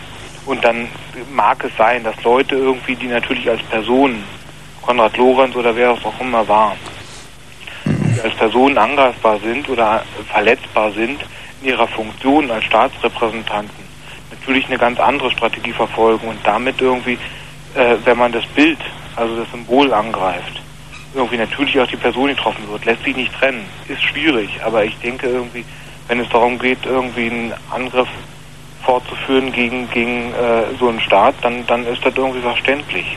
So, also da wird die Person mit getroffen. Rainer, vielen Dank erstmal, äh, weil hier oftmals jetzt in diese Diskussion über Terrorismus und über die Linke auch die Rechte mit reingebracht wird. Ist die Rechte eigentlich nicht größtes Argument dafür, dass man sozusagen auf Gewalt verzichten muss und alles mit demokratischen Mitteln eigentlich bereinigen sollte? Sprich, wenn ihr am Ziel gewesen wärt, hätte die Rechte ja auch zur Gewalt gegriffen. Und dann wäre es möglicherweise immer hin und her gegangen. Man hätte aufeinander eingeschlagen und man wäre nie zu einem Ergebnis gekommen. Und stell dir mal vor, die Rechte hätten sozusagen die besseren Waffen gehabt, wären die intelligenteren Köpfe gewesen. Das möchte ich bezweifeln. Nee, aber ich meine, das ist doch genau, das ist doch der Punkt, wenn man über Gewalt diskutiert. Ja, dass Gewalt von jedem ausübbar ist. Ja, das ist aber doch, wie mein Herr, der eben gerade anrief, ja schon ziemlich klar sagte, wohl doch ein Unterschied, ob man wahllos irgendwelche Leute, nur weil sie eine andere Hautfarbe haben, anzündet oder ob man ganz gezielt einen Angriff, der natürlich in der ersten Linie eine propagandistische Geschichte war, äh, äh, sich ganz oben orientiert und politisch verantwortliche Mandatsträger, die für eine ganz bestimmte Politik verantwortlich sind, wenn man die in dem Fall kidnappt, das sehe ich wohl noch einen ganz großen Unterschied. Nochmal, es hatten ja nicht nur die Linken, also es hatten nicht die Linken das Machtmonopol, Gewalt von, äh, Gewaltmonopol, Gewalt ist von jedem ausübbar. Und insofern ähm, als, als äh, Mittel der Politik diskreditiert, meiner Ansicht nach. Im Grundgesetz heißt es ja, alle Gewalt geht vom Staate aus. Und dann gab es immer, noch- zu allen Zeiten gab es Leute, die das nicht akzeptiert haben und die gesagt haben, wir werden uns dagegen zur Wehr setzen. Das gab es in, in der Geschichte immer wieder. Soll ich zum Beispiel jetzt angenommen, ich wäre ein linker Journalist und würde es begrüßen, was ihr gemacht habt, Gewalt mit Gewalt, müsste dann aber jederzeit auch befürchten, dass ich als linker Journalist äh, derselben Gef äh, Gewalt von rechts ausgesetzt werde. Dürfte mich dann noch nicht immer beklagen eigentlich darüber. Also linke Journalisten, die die Gewalt verherrlicht haben, äh, da äh, gibt es ja in der Bundesrepublik Paragraphen für, das ist ja verboten, das wird ja strafrechtlich verfolgt. Also Ja, auch wenn es nur den Anflug hat, auch selbst wenn es nur den Anflug hat, also es gab gar keine, äh, im, im Medienbereich keinerlei Sympathieträger, äh, die unsere Taten oder unsere Aktionen äh, befürwortet haben, im Gegenteil. Aber äh, wenn äh, sollte das passieren und der äh, rechte äh, Lawyer den auffordert, dann hat er, äh, dann ist das natürlich ein dolles Ding. Weil, was macht der Journalist? Ja, warum, wenn der eine schreibt, was seine Gesinnung ist, und er wird dafür von Rechten äh, zusammengeschlagen oder ähnliches, dann ist, äh, würde ich sagen, das ist ein dolles Ding, ja. Gut. Äh, ihr könnt ja weiter anrufen unter 0331 74 81 110. Wir machen erstmal eine Info hier. Wenn Fritz im Berliner Kabel, dann 89,85. 23.33 Uhr. Fritz, Kurzinfo. Entschädigung. Die Europäische Union wird Sonderbeihilfen in Höhe von umgerechnet 950 Millionen Mark für Rinderzüchter bereitstellen, die durch die BSE-Krise Umsatzeinbußen erlitten haben. Darauf verständigten sich die EU-Agrarminister am Abend in Luxemburg. Zudem beschlossen sie Sonderhilfen für Rindermäster in Ostdeutschland. Grenzkonflikt. Nach heftigen Gefechten an der Grenze zwischen Zaire und Ruanda haben ruandische Truppen und Tutsi-Rebellen offenbar die ostzairische Stadt Bukavu erobert. Ruanda hatte zuvor erklärt, eine Armeeeinheit habe die Grenze überschritten, um Angriffe der zairischen Truppen zu unterbinden. UNO-Bericht. Die Rassendiskriminierung hat weltweit alarmierende Ausmaße angenommen. Rassenhass werde zunehmend über neue Datentechniken verbreitet, klagte der zuständige UNO-Berichterstatter. Deutschland wurde in dem Bericht positiv erwähnt wegen seiner Stellungnahme zu fremdenfeindlichen Übergriffen in Hamburg, Berlin und Bernau. Dort hatten Polizisten Ausländer zum Teil schwer misshandelt. Unglück. Beim Absturz eines Militärflugzeugs über dem äthiopischen Ort Moyo sind neun Menschen getötet und 90 verletzt worden. Laut Augenzeugenberichten stürzte die Maschine auf den Marktplatz des Dorfes. Zahlreiche Häuser seien vollständig zerstört worden. Sport. In der Fußball-Champions League trennten sich Borussia Dortmund und Atletico Madrid 1 zu 2. Wetter. Abends und nachts noch einzelne Schauer 8 bis 4 Grad, am Tag wolkenreich Sprühregen 7 bis 11 Grad. Verkehr. Brandenburg A11 vom Autobahndreieck Schwanebeck in Richtung Prenzlau. Vollsperrung der Autobahn zwischen den Anschlussstellen Danke und Finofurt nach einem Verkehrsunfall. Mit Staubildung ist zu rechnen. Letzte freie Ausfahrt ist die Abfahrt Lanke. Fritz Info mit Kerstin Koch, 23 Uhr und gleich 35 Minuten. Fritz, Crazy Club Radio präsentiert. Pop-Funk, Trip-Hop, Soul, Hip-Techno, Dub Reggae. Direkt aus dem Club und mitten ins Stereoradio. Jeden Samstag ab 1. Diese Woche Live aus dem E-Werk in der Wilhelmstraße in Berlin-Mitte an den Decks die DJs Terence Parker, Dole und Woody. Music to make you move. Fritz Crazy Club Radio. Jeden Samstag ab 1. Die angesagtesten DJs der Stadt in eurem Radio. Aufgelegt, angesagt und abgespielt von Fritz. Hallo Tommy, hallo Freunde, schön, dass du heute wieder bei mir bist. Hallo Tommy, hallo Freunde, schön, dass du mich nicht vergisst. Das deutsch-deutsche Bürgertelefon zu erreichen unter 0331 74 81 110. Heute mit Besuch Till Meyer, Ex-Terrorist, Bewegung 2. Juni, Lorenz Entführung. Ähm, wir haben hier eine ganz gute Frage, die uns dann auch Raum gibt, mal ein bisschen über Gefängnis zu reden, über eure Unterbringung. Hallo Jürgen. Ja, hallo, Männer, könnt ihr überhaupt noch? Ihr redet so lange jetzt über Geschichte. Seid ihr denn überhaupt noch irgendwie okay? Ja, wir sind für neue Anstöße immer dankbar. Na gut, ich habe also ein paar Fragen. Es geht natürlich nicht nur jetzt um die Geschichte, sondern vielleicht nachher auch ein bisschen über die Zukunft oder Gegenwart. Aber schon eine Grundfrage, der schon mal an den Till, wie überlebt man eigentlich eine so lange Haft? Und, und, und, und beschreibe einfach vielleicht mal ein bisschen, wie das war. Ja, mit viel Kraft und Energie. Ne? Also muss man einfach mal so platt sagen, weil äh, die Haftbedingungen waren vom Anbeginn an, also auch vom ersten Steinewerfer aus, schon Ende der 60er Jahre, immer Sonderhaftbedingungen. Das heißt, man hat äh, äh, die Gefangenen einen Sonderstatus, das heißt in Praxis immer Isolation. Und die war äh, nuanciert unterschiedlich, je nach äh, Kaliber, wen sie jetzt da von uns hatten. Und als dann die, äh, die ersten äh, aus den Untergrundgruppen in die Gefängnisse kamen, da gab es dann äh, sogleich äh, nicht nur neue Staatsschutzsenate, die also im Grundgesetz überhaupt gar nicht verankert sind, die gab es plötzlich, die sich also ausschließlich mit, wie damals der Sprachgebrauch war, politisch motivierten Straftätern befasst haben, also Gerichte und auch die entsprechenden politischen Staatsanwalten, die P2-Abteilung, die durchaus äh, einen äh, ziemlich beachtlichen Ruf in Sachen Härte und äh, Recht und Ordnung hatten. Mal ganz kon konkret, du saßt auch in Isolationshaft? Ja, ja. Wie sah das aus? Ja, die hatte ja. Also wie ging so ein Tag los? Morgens um 5.30 Uhr oder? Ja, 5.30 Uhr wecken und du warst ja dann in der Regel links und rechts und oben und unten waren unbelegte Zellen.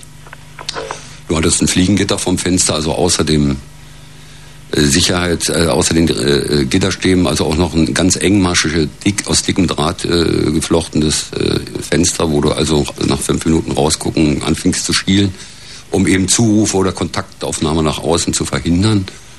Dann hatten wir ein zusätzliches Vorhängeschloss, also da war schon beachtlicher Riegel davor und ein Schloss und noch ein zusätzliches Vorhängeschloss. Und wir hatten äh, äh, die Aufmerksamkeit aller äh, eines hundertköpfigen Sonderbewachungskommandos, was sich ausschließlich um sechs oder sieben Gefangene bei uns im Moabit gekümmert hat. Und wir kamen mit äh, niemand anderen zusammen. Wir wurden mehrmals am Tag kontrolliert, mitunter auch, äh, also nachts regelmäßig, mitunter auch unter Licht einschalten. Und äh, War das vor oder nach dem Prozess? das war vor. Ja, ja, wir haben ja auch beachtlich lange in Urhaft gesessen, weil die äh, Bundesanwaltschaft, die die Anklage geführt hat, in erheblicher Beweisnot war. Und wir haben also da unter strengen Haftbedingungen, äußerst, äußerst strengen Haftbedingungen, mag sein, dass es für anders vielleicht noch schlimmere gibt, aber die, war für, die waren für das Haftreglement der Bundesrepublik extrem hart und extrem äh, äh, äh, scharf. Das heißt, ihr hattet kein natürliches Licht, es war eine Klimaanlage, die ständig lief? Das war dann, nein, nein, nein, das fing dann erst später an. Erst waren wir im normalen Gefängnistrakt, äh, Gefängniskomplex verteilt. Also so weit auseinander, dass wir also nicht äh, miteinander in Kontakt kommen konnten und kamen dann irgendwann nach äh, irgendeinem Hungerstreik auf Leben und Tod dann endlich wenigstens in einer in der Freistunde auf gesonderten Höfen zusammen. Später dann hat man äh, äh, den Hochsicherheitstrakt eingeführt. Das ist in einer ein exterritoriale, wenn man so will, in einer Anstalt, äh, ein, eine Anstalt in, in der Anstalt. Die hatte also ihre eigene Logistik, die hatte ihre eigene Essensversorgung und hatte äh, äh, Zellen, die auf Hightech-Niveau waren, inklusive mit für unser Traktbereich zuständig 47 äh, hinter Panzerglas äh, eingebaute Kameras, die also jeden Schritt überfolgt, den wir aus der Zelle heraus gemacht haben, äh, im Blick hatten, was wir also treiben.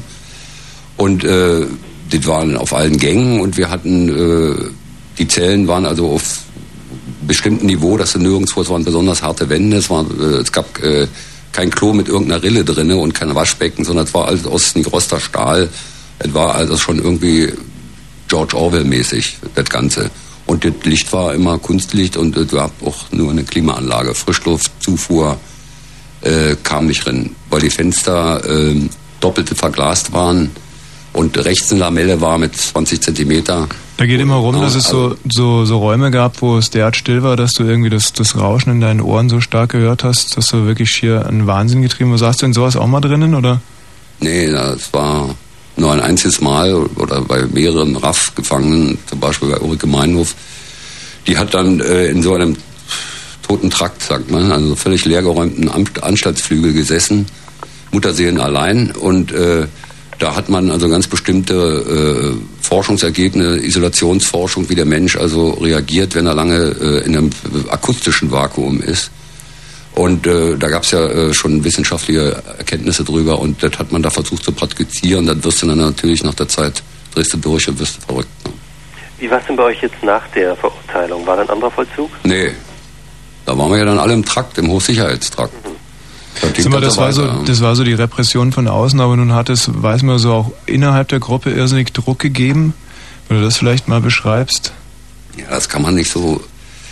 Es gab natürlich, weil die Bewegung 2. Juni war aus verschiedenen Strömungen. Da war also, wir hatten Anarchisten oder auch Leute, die sich als Leninisten begriffen haben oder auch Maoisten, die also über die Tat zu einer ganz, äh, die Tat hatte die eins zu einer ganz bestimmten Organisation. Aber äh, man könnte das auch vielleicht ein bisschen flapsig als Zweckbündnis verschiedener Strömungen bezeichnen. Und als wir dann in der Haft alle saßen und dann eben im Hochsicherheitstrakt dann mehrere Stunden am Tag zusammenkommen konnten, also sechs Leute war die höchste Zahl, dann äh, begannen natürlich die harten Diskussionen. Und die wurden natürlich, wie man das ja aus der Linken kennt, wenn drei Linke zusammen gibt, sind es vier Fraktionen. Und die wurden dann natürlich auch äh, mit aller Schärfe und Härte geführt, weil der Druck von außen so enorm war. Und äh, jeder auch versuchte, seine eigene Idee und seine politischen Ansichten durchzusetzen. Du schreibst es in deinem Buch auch, das muss ja wirklich krank gewesen sein. Also wenn zum Beispiel, es ging Kassiber rum, das sind sozusagen Zettelchen, die man von außen rein und innen rum schmuggelt, ja, so eine Art Kreislauf damit gehabt. Ähm, wenn da zum Beispiel einer Geburtstag hatte und der Freund hat der Freundin dann irgendwie einen Kuss draufgedrückt oder so, dann hieß es, äh, lass deinen privatistischen Scheiß weg. War, das gab's auch, ja. Was, was habt ihr überhaupt gemacht? Irgendwie Rosa Luxemburg diskutiert auf diesen ja, Dingen? wir haben alles Mögliche. Wir haben die aktuellen politischen Situationen, soweit, wie Kassiber kam ja nur nicht an wie eine Zeitung, sondern das war immer äußerst dünn und das kam, dauerte manchmal einen Monat äh, oder zwei, bis einem wieder einer erreicht hatte. Was stand denn auf dem Kassiber drauf, nachdem du ähm, den anderen mitgeteilt hast, dass du äh, dem sozusagen der Gewalt den Rücken kehren wirst, dass du die Bewegung 2. Juni verlassen wirst? Da war man nicht so sonderlich erbaut drüber. Na, ganz konkret, was stand denn da drauf? Du Ja, Sau mit- oder? Nee, nee, nee, so nicht. Das war nicht so der Art. Sondern die haben sich natürlich ganz kurz theoretisch damit auseinandergesetzt und haben dann eine Analyse gemacht und ein Verdikt über mich getroffen und damit war der Fall erledigt. Die haben also gesagt, du willst, bist ein Kleinbürger und bleibst ein Kleinbürger und damit bist du aus den Zusammenhängen raus. Und in der Praxis hieß es, dass sie weggelaufen sind, wenn du kamst oder nicht mit dir Ja, naja, die haben? dann nicht mehr mit mir geredet. Ja. Hm. Das war natürlich in der Enge des Hochsicherheitstrakts durch den äußeren Druck und immerhin schon im achten Jahr der Haft oder so war das natürlich starker Tobak. Ne? Hart, äh, war sehr hart ja, für mich. Ja. Jürgen, noch eine äh, Frage ja, zur Haft? Klar. Gibt es denn heute jetzt noch Kontakt mit äh, Leuten, mit denen du in einem Knast zusammenpasst? Oder Alten, auch äh, vom 2. Juni, die vielleicht nicht verhaftet worden sind? Gibt es da heute noch Ja, die nicht verhaftet sind, da gibt's die also auch nie entdeckt werden und das äh, auch verjährt ist, weil sie Unterstützer waren oder sowas oder als solche in Frage kämen. Da gibt's Kontakt zu meinen alten Genossen, mit denen ich zusammen die Aktion gemacht habe, gibt's nach diesen jahrelangen heftigen Auseinandersetzungen in der Haft keinen Kontakt mehr. Ist echt persönlich hart. Ne? Das ist hart, ja. Dann schließt sich die nächste Frage an. Also wenn du da so lange gelebt hast, wie lebst du heute? Ich meine, das ist ja ein ziemlicher Wechsel von so einer Richtung. Lebst du? äh, Ich habe das Buch nicht gelesen, ich habe Mhm. es relativ spät eingeschaltet. Ähm, wie ist das Leben draußen? Also erstens wohnmäßig, lebst du mit Menschen zusammen oder eher nicht, weil das zu viel würde und du jetzt alleine sein willst? Oder und wie sieht es mit Arbeit aus und so weiter? Ja, das Bedürfnis alleine zu sein ist sehr stark ne? und das ist also übrig geblieben. Und äh, na, ich suche natürlich die Nähe. Ich habe eine Freundin und habe versucht, als Journalist zu arbeiten und habe das auch noch geschafft. Und jetzt im Moment arbeite ich ganz frei und schlag mich so recht und schlecht durch, weil mit meinem mit meiner Vita ist natürlich nicht so einfach Arbeit zu finden. Andererseits lasse ich mich aber weder vom Sozialamt noch vom Arbeitsamt aushalten, weil klar, ne? Ich nehme, lass mich nicht alimentieren äh, von dem System, was ich einst äh, derart bekämpft habe. Das, das wäre mir, ginge mir gegen meine Moral. Jürgen, vielen Dank erstmal. Ich hätte noch zwei Ja, Fragen. aber ganz schnell. Ganz schnell. Und zwar, ähm, der Peter Lorenz hatte doch auch einen Sohn. Ich Ja. weiß aber gerade den Namen nicht mehr. Zwei hat er, Michael und Andreas. Ja. Andreas. Ja. Der war ja nur auch ein bisschen der linken Szene zuzurechnen. ja, das weiß ich nicht so richtig. Das hat man hinterher, haben wir das gehört, ja. Also meinen äh, privaten Informationen nach hat der auch entscheidende Tipps gegeben, sozusagen um, über das Verhalten des Vaters, was so die ganze Aktion erleichtert hat. Wie, wie meint ihr das jetzt? Also, das verstehe Na, ich dass der so mit euch zusammengearbeitet Ja, hat. Es er ging ja mal das Gerücht um, aber. Nein, nein, nein, nein, nein, nein. Über die, also ich meine jetzt nicht Nein, nein, nein, nein, das gab's nicht. ganz speziellen Ja, Fall. kein Kontakt, kein Kontakt. War der ja auf äh, Zugange. Nein, nein, wir hatten dazu überhaupt keinen Kontakt. Du hast auch zu ihm, ähm, gibt es da noch irgendwie Kontakte? Weißt du, was der macht heute, wie, wie er hinterher reagiert hat, nachdem es nun, er hat ja politisch gegen seinen Vater gearbeitet. Naja, ich habe nur gehört, dass er als Taxifahrer gejobbt hat. Ich habe ihn leider nie getroffen. Mhm. Und gibt es irgendwelche Kontakte zum Beispiel zu der Witwe, Lorenz? Nein, Überhaupt nicht. nein. Gibt es irgendwas, also würde mich noch interessieren, weil ähm, wenn sowas passiert, ähm, du in deiner Stimme, das hat vorher mal jemand gesagt, du würdest sehr alt klingen. Und ich finde Mhm. schon, ja, das ist schon sehr, äh, klingt schon sehr streng und sehr ähm, resigniert bist du nicht, aber sehr hart, deine Stimme nach den Erlebnissen. Gibt es denn heute irgendwelche Leitbilder, die du hast oder Menschen, wo du dich äh, heute dran orientierst? Du hast vorher von der bolivianischen äh, Guerilla gesprochen, von Angola, von Mosambik und so weiter, den Vorbildern. Gibt es heute Vorbilder Nee, oder Menschen? Ich, nee. ich halte mich an den alten Feuerwehr fest, weil ich nicht der Meinung bin, dass sie alle Unrecht hatten. Ja, das klingt alles aber natürlich sehr nach, ein bisschen eigentlich auch nach Wut und Hass immer noch. Gibt es irgendwas, wo du Zuneigung verspürst? Zu meiner Freundin. Wenn sie das wohl wollen. Ich äh, versuche jetzt über die Runden zu kommen und mein Leben irgendwie zu leben und das ist nicht ganz so einfach. Aber äh, ich weine da nicht drum, weil ich habe mir das ja auch selber so geschaffen. Ja, es gibt natürlich auch vielleicht neue Wege, ne, die ja viele, die, also wie ich ja auch, äh, anders dann gegangen bin als du. Und ähm, na, ich wünsche dir jeden, jedenfalls viel Glück dabei. Jürgen, vielen Dank für deinen Anruf. Ja. Tschüss. Bleiben wir mal bei der Haft und äh, dem Druck, den wir euch auch untereinander gemacht haben. Mit dazu gehörte natürlich auch äh, Hungern. An wie viele Hungerstreiks hast du teilgenommen? An sieben. An sieben Stück. Wie viele gingen davon über 30 Tage? Fünf. Welcher war der schlimmste? Der mit 55 Tagen. Was ist das für ein Gefühl? Ab, äh, ab welchem Tag verliert man so irgendwie, oder ja, ich kann es mir überhaupt nicht vorstellen. Also beschreib mal so Chronologie eines Hungerstreiks. Die ersten Tage, man hat irgendwie normalen Hunger. Ja, die ersten Tage hat man natürlich fürchterlichen Hunger. Das geht so etwa 10, 12 Tage lang, obwohl der Hunger äh, verlässt einen eigentlich nie. Mhm. Aber tritt natürlich auch ein chemischer Prozess im Körper in Kraft nach bestimmten äh, Entzug von äh, Nahrung. Da ändert sich der Hormonspiegel und die Chemie im Körper ändert sich. Man, äh, äh, wenn man pinkelt, dann stinkt es äh, stark nach Urin und äh, setzt irgendwie so eine kleine Euphorie ein. Also man denkt, äh, man hat das Gefühl, man schwebt so ein bisschen. So ein paar Tage lang geht es. Und dann wird man, merkt man plötzlich, dass man also körperlich, physisch abbaut. Das geht dann sehr schnell, nach 14 Tagen oder so. Dann fühlt man sich mitunter schon sehr schlapp. Und äh, da das ja nicht jetzt äh, als Abmacherungskur gedacht war, sondern auch eine Kampfsituation war und sich automatisch auch immer das Klima in der Haft, also zwischen uns und unseren Bewachern, dann regelmäßig nochmal verschärft hat, war das äh, eine unglaublich anstrengende Geschichte. Und äh, ab dem 30. Tag und dann war mitunter eine Situation, dann wolltest du schon nicht mehr mehr in eine Freistunde gehen, dann war dir das schon zu viel. Und das hat so weit geführt, dass äh, du dann am Ende, sagen wir mal, am 40., 45. Tag schon Hungerödöme hattest, also das sind so eine braunen Flecken. Und äh, dann versuchte natürlich äh, der Staat, der ja verpflichtet ist, das Leben seiner ihm Untergeworfenen, und das bist du ja als Gefangener, du bist ja in einer besonderen Situation, die müssen also auch dein Leben retten. Und dann kam immer die große Frage, jetzt Zwangsernährung, das heißt also mittels eines nicht gerade ganz dünnen Schlauch, wird dir dann ganz bestimmte äh, äh, Nährmittel in den Bauch gepumpt, in den Magen.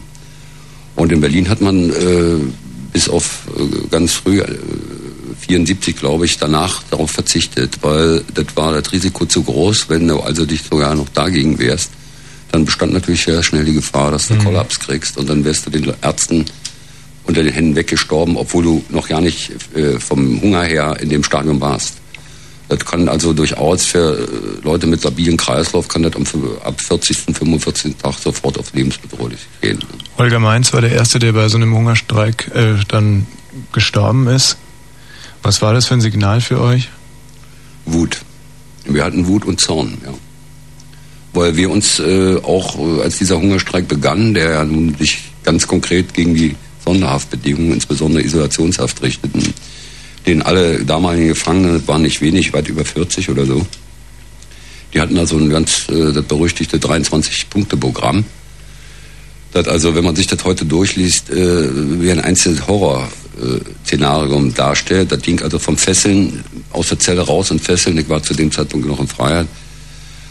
Und äh, sobald der Gefangene die Zelle verlässt, wird er gefesselt, wird von zwei Leuten mit Waffe und so weiter begleitet und ist natürlich absolut von allen anderen Gefangenen isoliert. Keinen Kontakt zu niemandem.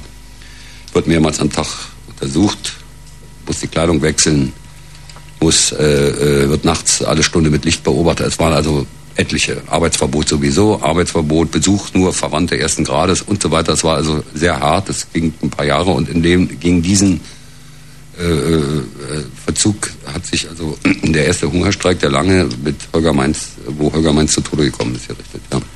Keine dieser Hungerstreiks hat etwas gebracht. Ihr habt es trotzdem immer wieder gemacht. War das einfach nur ähm, sozusagen äh, das Gefühl der Solidarität untereinander nochmal zu spüren und auch das Gefühl, vielleicht noch die letzte Waffe doch noch irgendwie in den Kampf zu hauen, die man hat, den eigenen Körper? Ich meine, dass der Staat darauf nicht reagieren würde, war ja ab einem gewissen Zeitpunkt klar.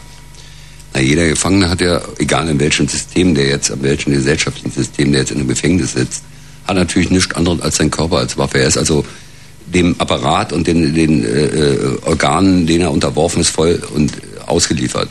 Und äh, wenn er jetzt also zum letzten Mittel greift, sein eigenes Leben einzusetzen, weil er Bedingungen schaffen muss, die ihm das Leben in der Haft auch ermöglichen, denn die Todesstrafe gilt in unserem Lande als abgeschafft, dann äh, tut er das auch. Und wenn er das macht, dann hat er natürlich, wenn er das im Kollektiv macht, mit anderen zusammen, dann gibt es auch ein Gefühl von, ein Gefühl von Solidarität und auch wieder äh, von Angriff. Das heißt, du bist jetzt nicht mehr Objekt der Haftbedingungen und der Maßnahmen gegen dich, sondern du bist jetzt auch selbst wieder aktiv handelnder Teil. Und insoweit hatte der auch immer schon eine gewisse stabilisierende Wirkung, so elend es dir physisch dabei auch ging. Du und ihr alle äh, beklagt die Haftbedingungen und provoziert damit natürlich oftmals äh, den, sagen wir, den Aufruf, was habt ihr euch denn erwartet, dass man euch streichelt dafür? Ähm, Gab es sowas irgendwann mal, dass der Staat irgendwie überraschend milde reagiert hat, euch in irgendeiner Weise überrascht hat? Na, überrascht hat er uns eigentlich nie. Sondern. Also positiv überrascht hat. Ja, ich verstehe. Na, das war eine Zeit lang haben sich die Haftbedingungen also von Jahr zu Jahr und von Hungerstreik zu Hungerstreik auf irgendeine Weise, wenn es auch noch so perfide war, verschärft. Die waren also selten irgendwo äh, kamen wir, also wir kamen zu unseren Forderungen, nämlich aus der Isolationshaft herauszukommen und behandelt zu werden wie alle anderen Gefangenen oder zumindest in größere Gruppen gelegt zu werden. Äh, der kam also nie nahe. Nicht nur zwingend Haftbedingungen, möglicherweise auch im Gerichtsverfahren. Ich meine, ihr wurdet doch relativ fair behandelt damals. Naja, Als du verurteilt wurdest zum Beispiel. Das hätte ja auch schlimmer ausgehen können. Der Prozess hat immerhin zweieinhalb Jahre gedauert. Und wir hatten Anwälte gehabt, die alles ein äh, erdenkliche, natürlich war unser, äh, unser Recht auch, das Gesetz und das System mit seinen Gesetzen auszuschöpfen. Das haben wir auch gemacht. Und äh, der Prozess war äh, von vielen Tumulten und vielen äh, auch klaren Gesetzesverstößen, das hat ja die bürgerliche Presse nicht bestritten, äh, begleitet. Und äh, dennoch zeigte sich etwa nach gut der Hälfte, also nach etwa anderthalb Jahren, das Gericht äh, zunehmend moderater. Die hatten also, nachdem sie eine ganze Sache von üblen äh, Anträgen äh, beziehungsweise üblen äh, Schlüssen losgelassen hatten und so weiter, kam dann plötzlich irgendein Stimmungsumschwung und das muss wohl damit zu tun haben, dass dem Gericht klar war, dass die Beweislage gegen uns äußerst dünn war, die sie gegen Einzelne von uns hatten. Das könnte sein, dass sie da, äh, dass das einen Ausschlag gegeben hat. Jedenfalls gab es bestimmte Entscheidungen, die uns durchaus äh, auch erst zunächst mal verblüfft haben. Ob wir das jetzt positiv werten wollten oder konnten, das haben wir nicht damals noch nicht so in der direkten Situation so erkannt. Aber am Ende, das Result, am Endresultat, als dann das Urteil kam, musste man, waren wir schon ein bisschen verblüfft. Ja. Das war nämlich dann äh, nicht so, wie wir das jetzt erwartet hatten, so äh, knallhart, sondern das ging äh, durchaus noch, äh, wie soll man das sagen, man könnte nicht, äh, haben sich Mühe gegeben, den Leuten tatsächlich das Einzelne nachzuweisen und haben sie dann auch entsprechend ihrer Gesetzesvorgaben verurteilt. Michael. Ja, hallo. Hallo. Ich habe mal eine ganz kurze Frage. Und zwar folgendes. Äh, Wäre es nicht viel einfacher gewesen? Zu der Zeit äh, gab es ja noch die DDR, ja. Und die war ja sozialistisch. Und vorhin hat er behauptet, er sei zu dem Zeitpunkt also Sozialist gewesen. Äh, wieso geht man dann nicht einfach in die DDR? Dann hätte man sich das Ganze echt sparen können, ja. Also sowohl die Haft als auch den Anschlag und so weiter. Ich meine, der Ex-Sozialismus hat ja existiert in, auf deutschem Boden, so wäre kein Problem gewesen. Die hätten sich bestimmt gefreut, wenn einer vor der Tür steht und sozialistisch leben und arbeiten will. Ja, das, die Frage haben wir in der Tat gestellt, nur war ich erstmal in der Haft. Ach so, nee, vorher, weil ähm, am Anfang, also irgendwann bevor, also zum Zeitpunkt der Tat, äh, warst ja noch nicht in Haft. Und Nee, da, du hast ja jederzeit frei. da ging es uns darum, wir hatten ja auch unsere Schwierigkeiten und Probleme mit dem Sozialismus in der DDR. Das war ja nicht alles so glatt. Und außerdem war unser äh, Wohnzusammenhang war im Westen und wir haben natürlich gesagt, hier muss sich was ändern. Und deswegen. So wie ich das verstanden habe, warst du ja auch einer der wenigen Terroristen, die ein durchaus positives Verhältnis zur DDR hatten. Ja, das kann man nicht so platt nicht sagen. Es ging nicht um ein positives Verhältnis zur DDR. Es ging darum, dass man aus der historischen Erfahrung, äh, ich der Meinung war, und auch aus meiner persönlichen Erfahrung, denn schließlich bin ich im, zerteilt, äh, im, im geteilten Berlin groß geworden, allerdings auf Westseite, äh, dass ich der Meinung war, aus den historischen Erfahrungen heraus, wie Deutschland als Ganzes und äh, in diesem Jahrhundert zweimal agiert hat, dass es durchaus nicht schadet, wenn es zwei deutsche Teile, äh, deutsche Staaten gibt. Naja, eben, aber dann äh, schließt sich ja irgendwie die Frage an. Es hat vorhin auch geheißen, äh, war so nebenbei, also äh, drei Sozialisten sitzen zusammen, es gibt vier sozialistische Meinungen. Ja. Also von daher äh, kann ich das, weiß nicht, ob ich das so einfach gelten lassen kann. Ja. Also äh, von, von daher würde ich sagen, wäre das wohl ein Kompromiss gewesen, wäre nicht kaum von der Hand zu weisen dann. Ja, man hat daran gedacht, ja. Hm. Alles klar, danke. Okay, Auch die nächste Frage zielt so ein bisschen in die Richtung Andreas. Hallo? Hm? Guten Abend. Till Meyer, hatte Ihre Organisation denn damals Kontakte zur Staatssicherheit? Nee, eben, nein, nicht. Das wird heute immer behauptet, das hatten wir aber nicht. Die hätten den gern gehabt damals, aber wir hatten ihn nicht. Gab's nicht. Nee. Danke. Was ja so, glaube ich, nicht hundertprozentig richtig ist. Aber da winkt er ab. Gut, ähm, wollen wir hier gucken. André. Ja. Hallo, Ja. alles klar. Äh, ich habe mal eine ganz prinzipielle An Anliegen und zwar, Sie wollten ja damals die Gesellschaft verändern, beziehungsweise die bestehende Gesellschaft äh, war ja nicht gut für Sie. Und ja, Sie haben sie bekämpft, indem Sie jetzt äh, irgendwelche Leute, die regieren, der, also am Staat, an der Macht sitzen, entführen oder sonst was vorhatten oder haben gemacht. Aber jetzt ist meine Frage, Sie wussten doch auch, weil Sie das äh, Manifest von Marx und so weiter gelesen haben, dass der Kapitalismus nur durchs Geld regiert werden kann und auch regiert wird. Und dass im Prinzip die Staatsvertreter oder die Volksvertreter, die sich Staat besch- äh, schimpfen, dass sie im Endeffekt nur Handlanger des Geldes sind. Ja, ja, Charaktermasken, wie der Marx gesagt hat. Ne? Wie bitte? Charaktermasken, wie Marx gesagt hat. Ne? Ja. Und dass im Prinzip die Industrie oder die Banken äh, eigentlich die Macht hatten. Das Also das würde bedeuten, wenn ich jetzt einen Politiker entführe und umbringe, beispielsweise kommt der Nächste. Und So es, ja. wieder kommt wieder der Nächste. So ist Wo ist denn der Sinn? Eben, darum haben wir uns ja auch später dazu äh, verstanden, das äh, auch als äh, wenig wirksam zu sehen. Ja. Das ist richtig, was du da sagst. Stimmt. Ja, und dann kommt der Nächste. Ihr äh, habt euch im Knast und bis ich wo über Luxemburg und Liebknecht und alles unterhalten. Die DDR hatte probiert zu praktizieren, diese Theorie von Marx und beziehungsweise Lenin als Umsetzer. Mhm. Und äh, der Kommunismus sollte ja ausgehen davon, dass alle Menschen gleich sind. Und jeder nach seinen Fähigkeiten und Fertigkeiten äh, eingesetzt wird in der Gesellschaft. Mhm. So, wie sollte das denn funktionieren mit diesen Menschen auf der Welt, die sowas von egoistisch sind? Und der Egoismus ist doch der Hauptgrund Nummer eins, dass es Streit und äh, Missfallen und Missgunst und Kriege gibt auf der Welt. Wie wolltet ihr das praktizieren? Ihr habt es mit den Mitteln gemacht, die der Mensch als egoistisch eigentlich, äh, also die eigentlich egoistisch sind, diese Mittel. Der Ja, Mensch selber du- benutzt nur diese Mittel. Es gibt ja diesen theoretischen Menschen, den Marx aufgestellt hat, gar nicht. Na? Ja, das ist ja auch eine Frage, die nicht so, äh, sagen wir mal, sich in, in, in 20, 30, 40, 50 Jahren nicht entscheidet, hat der Marx auch gesagt, hat so was sehr viel länger dauert. Ja, aber ihr wollt es mit einer Kalaschnikow sofort entscheiden. Naja, da waren wir, hat uns die revolutionäre Ungeduld, hat uns etwa übermannt, wenn man so sagen darf. Also hattet ihr doch im Endeffekt vor, wenn, selbst wenn ihr es geschafft hättet, den Staat äh, umzudrehen, die Leute auf eure Seite zu holen, den Staat umzudrehen jetzt in eure Richtung, Ja. ihr hättet wieder eine Diktatur aufgebaut. So wie sie in der DDR bestand, hättet ihr in anderer Form wieder aufgebaut. Ja, Weil dann, wenn, wenn, wenn, wenn, wenn, wenn, wenn, das ist natürlich schwierig. Wir haben natürlich nicht, wenn man sowas anfängt, dann hat man nicht auch sofort das Endziel vor Augen, weil das ist ja ein Prozess und den konnten wir so gar nicht bestimmen. Also ihr hattet erstmal vor, den Staat zu stürzen und dann werden wir weitersehen. Na, Wir hatten, ja, wir hatten erstmal nicht vor, den Staat zu stürzen, wir hatten erstmal vor, irgendwas in Gang zu setzen. Und dass das nicht natürlich geschehen kann von einer Handvoll Leuten, das versteht sich doch von selbst. Ja, aber ihr habt so probiert, den Nein, Anfang. wir haben es probiert, ja. Also war doch alles von Anfang an zum Scheitern verurteilt. Das war euch doch eigentlich bewusst. Ja, wenn es uns bewusst gewesen wäre, hätten wir es ja nicht versucht. Das musste euch bewusst gewesen sein.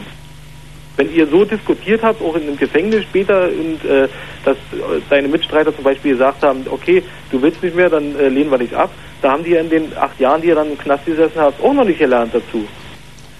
Muss ich mal sagen. Ihr wart da dann gar keine so guten Kommunisten oder Sozialisten. Ihr beschimpft euch jetzt noch als links. Ich muss mal sagen, ihr beschimpft euch. Weil ihr denkt immer noch links. Und links bedeutet für mich, dass immer noch die Theorie von Marx gilt. Oder nicht? Ja, ja, Marx hat ja auch dazu ganz was anderes gesagt. Aber die revolutionäre Ungeduld ist ja auch nicht neu. Ne? Das hat es ja in der Geschichte mehrfach gegeben. Und dem Fehler sind wir vielleicht auch aufgesessen. Ah. André, vielen Dank an der Stelle. Tschüss. Hallo Tommy, hallo Freunde, schön, dass du heute wieder bei mir bist. Hallo Tommy, hallo Freunde, schön, dass du mich nicht vergisst. Herr Heino spiele ich ganz besonders gerne in dieser Sendung. Ähm, guten Abend, liebe Hörerinnen und Hörer in Brandenburg und Brandenburg. Anrufen bitte unter 0331 74 81 110, wenn Fragen an Till Meyer. Hm, Till, dann warst du raus aus dem Gefängnis, hattest 13 Jahre abgesessen und wolltest in den ersten Tagen gleich wieder zurück oder wie kann man sich das vorstellen? Naja, die Frage. Ich meine, da stürzt ja dann doch einiges auf einen ein. Naja, das waren ja 15 Jahre insgesamt, also mit der Illegalität dazu. Und das war natürlich äh, ein schwerer Brocken, die Freiheit, muss man sagen. Kam erstmal mit allem nicht richtig zurecht. Das ist richtig. Zumal ich ja auch äh, das Konzept des bewaffneten Kampfes abgelehnt habe, offiziell erklärt habe, Mhm. war ich natürlich aus den damaligen linken, linksradikalen Zusammenhang auch sofort raus. Also ich hatte, äh, war allein. Du hast auch ziemliche Schrammen mitgenommen aus den Jahren, sprich Magengeschwüre und starke Konzentrationsschwächen, Kopfschmerzen. Wie hast du dich dann sortiert?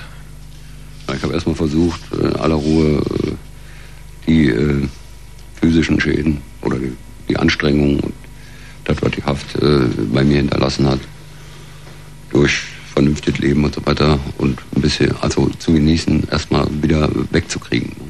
Und ansonsten habe ich mich dann versucht, äh, irgendwie wieder beruflich als Journalist zu etablieren, beziehungsweise versucht, jetzt äh, meine Ideen natürlich, von denen ich äh, nach wie vor behaupte, sind nicht verkehrt, in anderer Form, nämlich eben als schreibender Journalist, äh, weiter zu verfolgen. Was hat denn da eigentlich wieder eingesetzt, als du in der Freiheit warst? Die Zeit davor, sprich, du bist in jede Kneipe reingegangen, hast dich neben dem Rücken zur Tür gesetzt? Ja, ja, ja. Es gab dann noch so ein paar alte Reflexe ja, aus der Zeit der Illegalität, ja. Eben zum Beispiel nicht zu Rücken, mit dem Mhm. Rücken zur Tür, dass man immer sieht, wer reinkommt und so weiter. Das war ja auch eine harte Verfolgungsmaßnahme. Irgendwie ein Problem auch, Kontakte zu knüpfen. Also ich habe mir, das- hab mir das überlegt, als ich dich letztens angerufen habe. Ich meine, wie sich der kleine Mann das so vorstellt, wenn er beim Terroristen anruft. Ähm, so irgendwie eine Nummer herzugeben, ist das heute für dich ein Problem oder? Nee, nee, nee, ich habe natürlich damals immer darauf geachtet, äh, als alter Reflex aus der Illegalitätszeit jetzt nicht zu sagen, wer du bist und äh, alles mögliche unter Dach, also äh, zu äh, anonymisieren und so weiter, dass niemand weiß, wo du bist und wer du bist. Und das war natürlich Blödsinn zu der Zeit, aber das war ein alter Reflex. Da habe ich erst mal ein paar Monate gebraucht. Bis ich Apropos kleiner Mann, ähm, ich habe dich ja auch schon also vor ganz, ganz langer Zeit das erste Mal gesehen. Du hast das Fahndungsplakat, glaube ich, auch da. Kann ich das nochmal kurz sehen, was du da mit hast? Ich meine, Damals hang es ja auch in Schondorf am Ammersee, insbesondere in der Post und in der Stadtsparkasse. Und in der Stadtsparkasse habe ich mich immer, also Dings der Schondorfer Sparkasse, mich immer schrecklich gelangweilt. Und da hang dieses Plakat und mir wurde ja mitgegeben vom Zuhause, dass, ja, zeigen wir mal. Ja, aber ich habe mir immer überlegt, ob die jetzt wirklich alle so furchtbar aussehen. Also der Ralf Reinders zum Beispiel ganz oben, der ist mir immer aufgefallen, weil er aussah wie eine Frau, zumindest auf dem linken Foto. Denn der eine Fritz Teufel sieht auf dem Foto aus, als wenn er eine Klatsche hätte. Und du, also ich meine, und das ist auch das Schöne, als ich das Fahndungsplakat gesehen habe, konnte ich mich richtig daran an dich auch zurückerinnern. Du siehst ja wirklich wahnsinnig brutal aus aus dem Foto. Also bei dir konnte ich mir immer vorstellen, aha, das ist wirklich einer, der sofort die, die Waffe zieht und abtritt. Ja. Nee, das Foto, das Foto ist übrigens, um direkt darauf zu kommen, das Foto ist 1900, äh, nach meiner ersten Verhaftung in Bielefeld, unmittelbar nach meiner Verhaftung, und da bin ich natürlich entsprechend bedient und sauer, weil ich damals in Bielefeld äh, Polizeikommando in die Falle gelaufen bin und verhaftet wurde. Wie waren die, äh, wie waren die Verhaftungen eigentlich? Die dramatischste war wohl die in der, der Yorkstraße, Kannst Ja, du die ja. Ereignisse mal kurz schildern? Ja, an der Yorkstraße bin ich äh, vom Omnibus in die U-Bahn gestiegen, U-Bahn auf Yorkstraße, in Begleitung meiner damaligen Freundin und Genossin im Untergrund.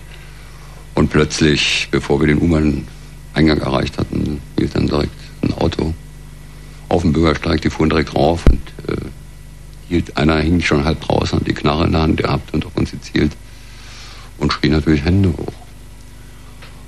Und äh, meine Freundin war nicht bewaffnet damals und die ist also starr neben mir geblieben und ich äh, habe blitzschnell reagiert und habe die weggeschubst und hau ab, weil klar war, wenn jetzt eine Waffe gezogen wird, dann schießen die. Das waren immer zwei Polizisten, Zielfahndungskommando, also hoch spezialisierte und hochmotivierte, ausgerüstete Leute des Bundeskriminalamts. Und dann ist die Frau nach links weggerannt und ich bin in allen, habe die Wa- Waffe gezogen, habe die in Schach gehalten, Sekunden, das war Bruchteile von Sekunden. War das Ding jetzt um Leben und Tod. Und bin dann ähm, mich den Sätzen die U-Bahn-Treppe runtergejagt, weil unten im U-Bahn macht die, der Gang einen direkten Knick.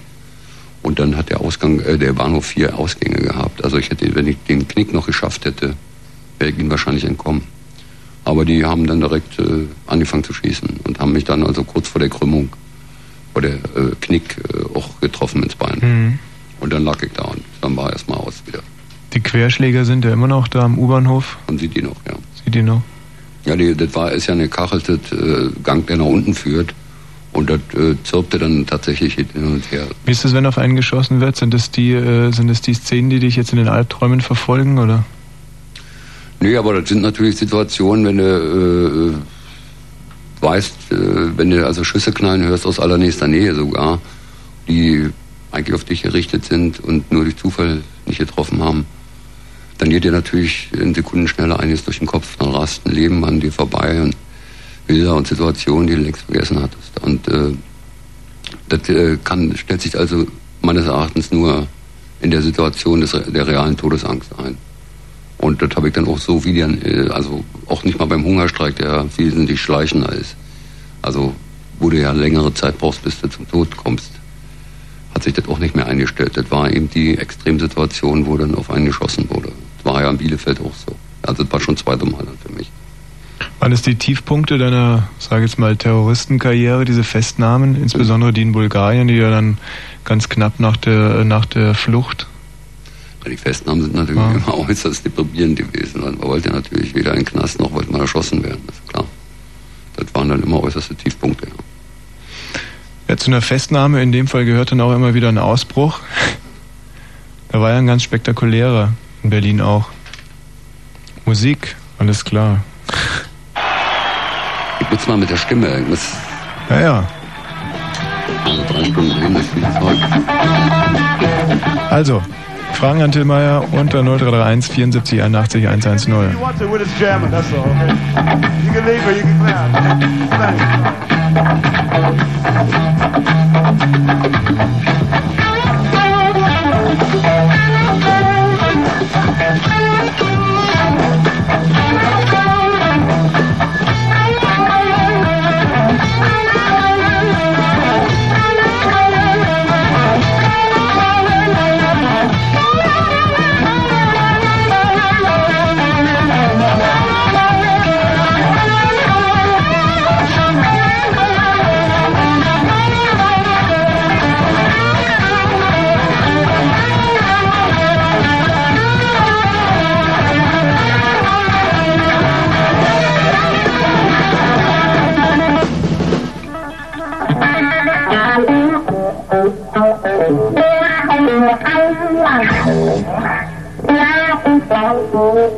Thank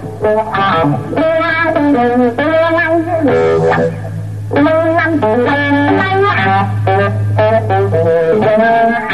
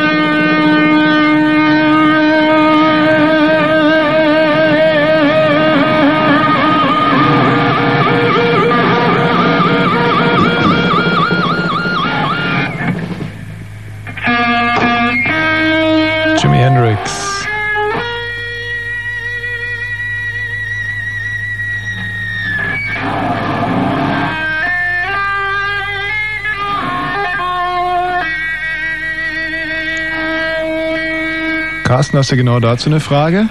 Ja, genau. Und zwar würde ich das gerne von dir wissen, aber dann zu der Zeit ja solche banale Sachen wie Musik oder so überhaupt noch wahrgenommen hat. Passt ja zeitmäßig gerade rein da.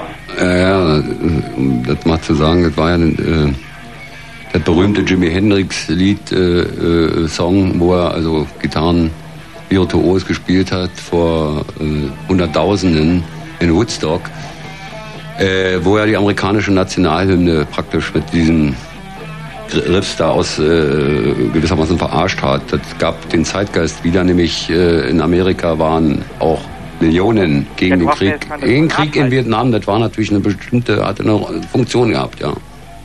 Also hast du das als, als Person auch durchaus schon so, trotz der ganzen politischen Geschichte, auch Musik als solches wahrgenommen? Ja, das war ja Ende der Neu 60er Jahre. Das war ja noch gar nicht zur Zeit der Stadtguerilla, Jimi Hendrix. Ne? Da war er schon tot. Aber Ja. die Musik damals war auf Seiten der Rebellion, die ja nicht nur in Europa, in Deutschland, sondern auch rund um den Globus ging. Dazu gehörte auch Jimi Hendrix. Ja.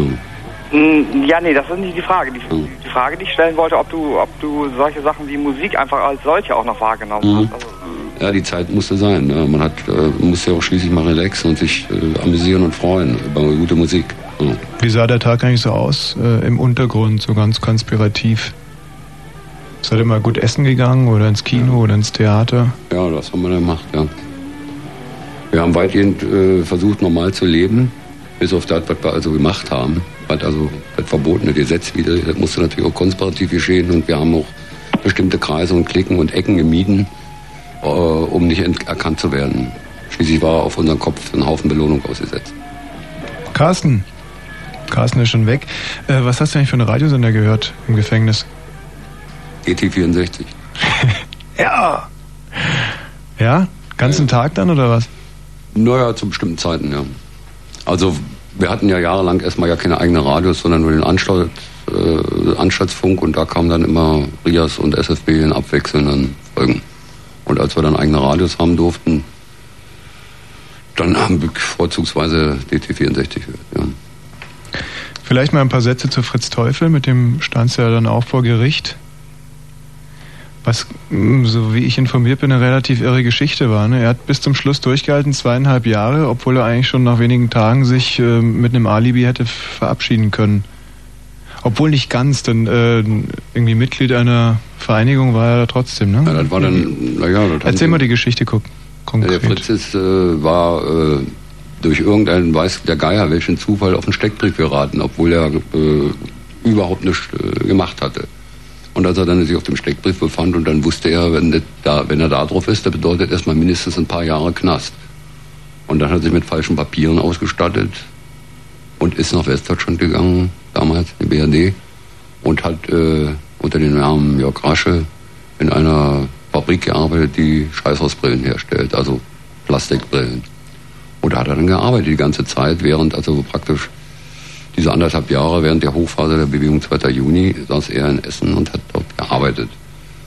Und irgendwann ist er dann geschnappt worden und ist uns zugeordnet worden und man hat ihn als Kopf der Gruppe gesehen und medial aufgebaut. Und da saß er dann erstmal. Natürlich hätte er sein Alibi, das war lückenlos. Hätte er natürlich auf den Tisch legen können. Er hat es nicht gemacht, weil die ganze, wir haben ja gar keine Aussagen gemacht. Das Ganze war ein Indizienprozess. Aber der Gericht oder die Bundesanwaltschaft ist verpflichtet, nach dem Gesetz Einzeltäternachweis zu bringen.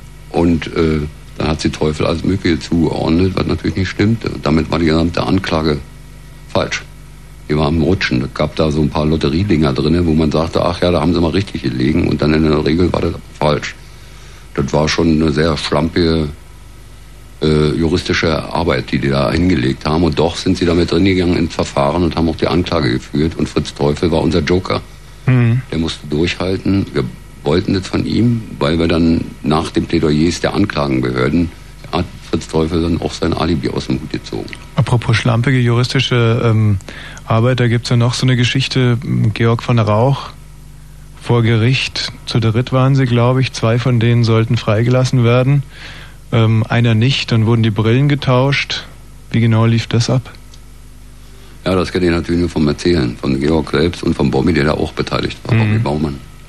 Und Die waren äh, wegen äh, Kleinigkeiten, wo es also Strafen etwa von ein bis anderthalb Jahren ge hätte gegeben, waren sie bei einer Untersuchungshaft und sind dann äh, zum letzten Prozess da vorgeführt worden und sind äh, äh Georg von Rauch ist mit äh, äh, Thomas Weisbecker, also auch ein Freund und auch äh, der später dann bei der RAF war und auch erschossen wurde, in eine Vorschusszelle. Die sind unterhalb der Gerichtssäle zusammengeschlossen worden und plötzlich fielen auf, so hat mir das Georg jedenfalls erzählt danach, dass sie sich irgendwie ein bisschen ähneln.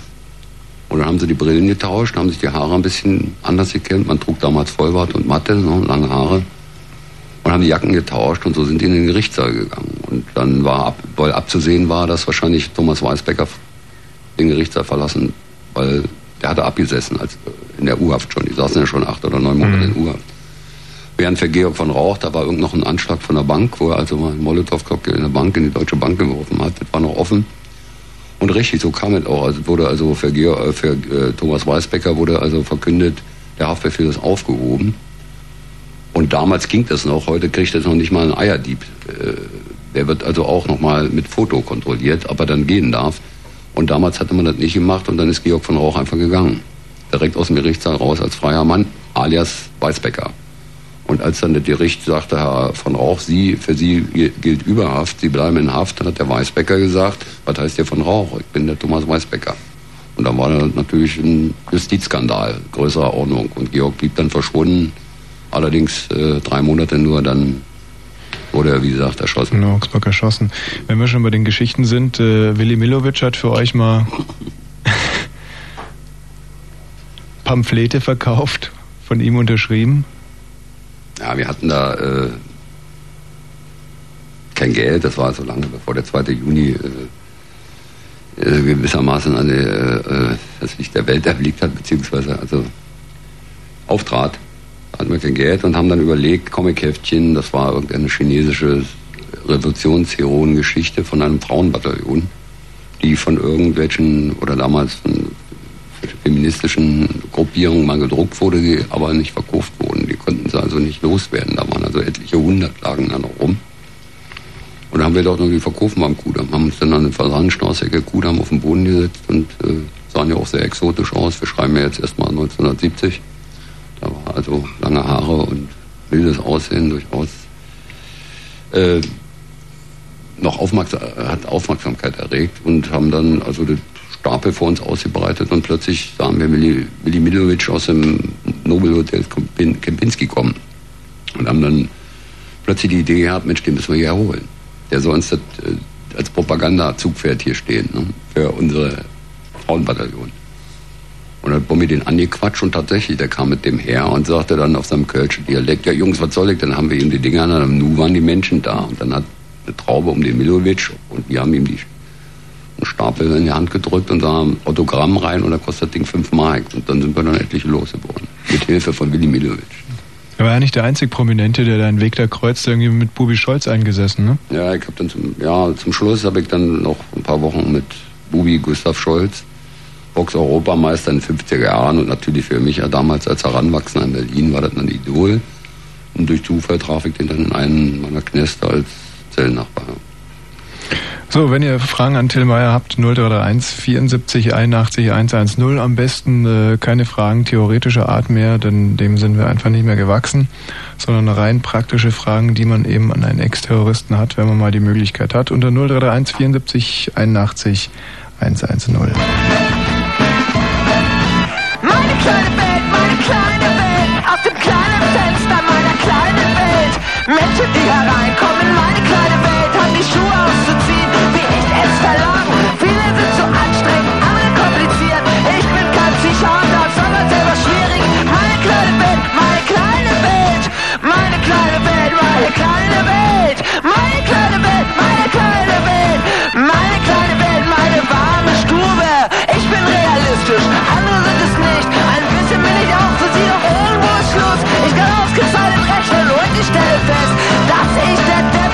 United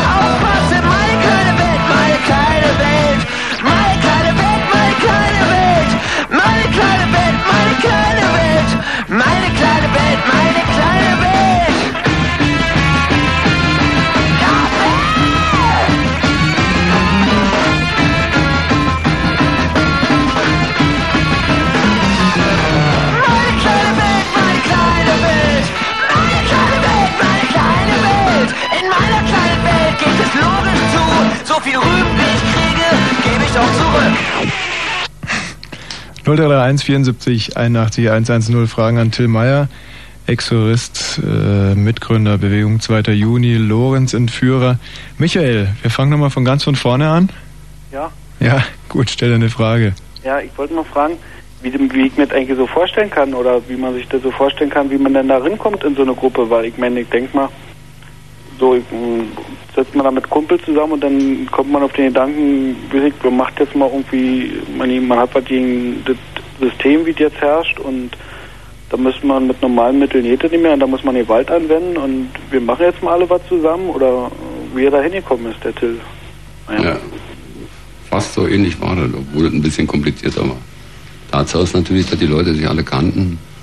Aus mehreren Jahren politischer Arbeit, das habe ich vorhin schon mal erklärt, das war ja nicht gleich. Das Konzept, äh, jetzt mit Gewalt irgendwas zu machen, das stand ja nicht zuerst auf der Tagesordnung, sondern es stand zuerst auf der Tagung, die gesellschaftlichen Verhältnisse zu ändern, mit Protest und mit ganz normalen Mitteln, wie man das heute auch macht, beziehungsweise eben leider nicht mehr macht.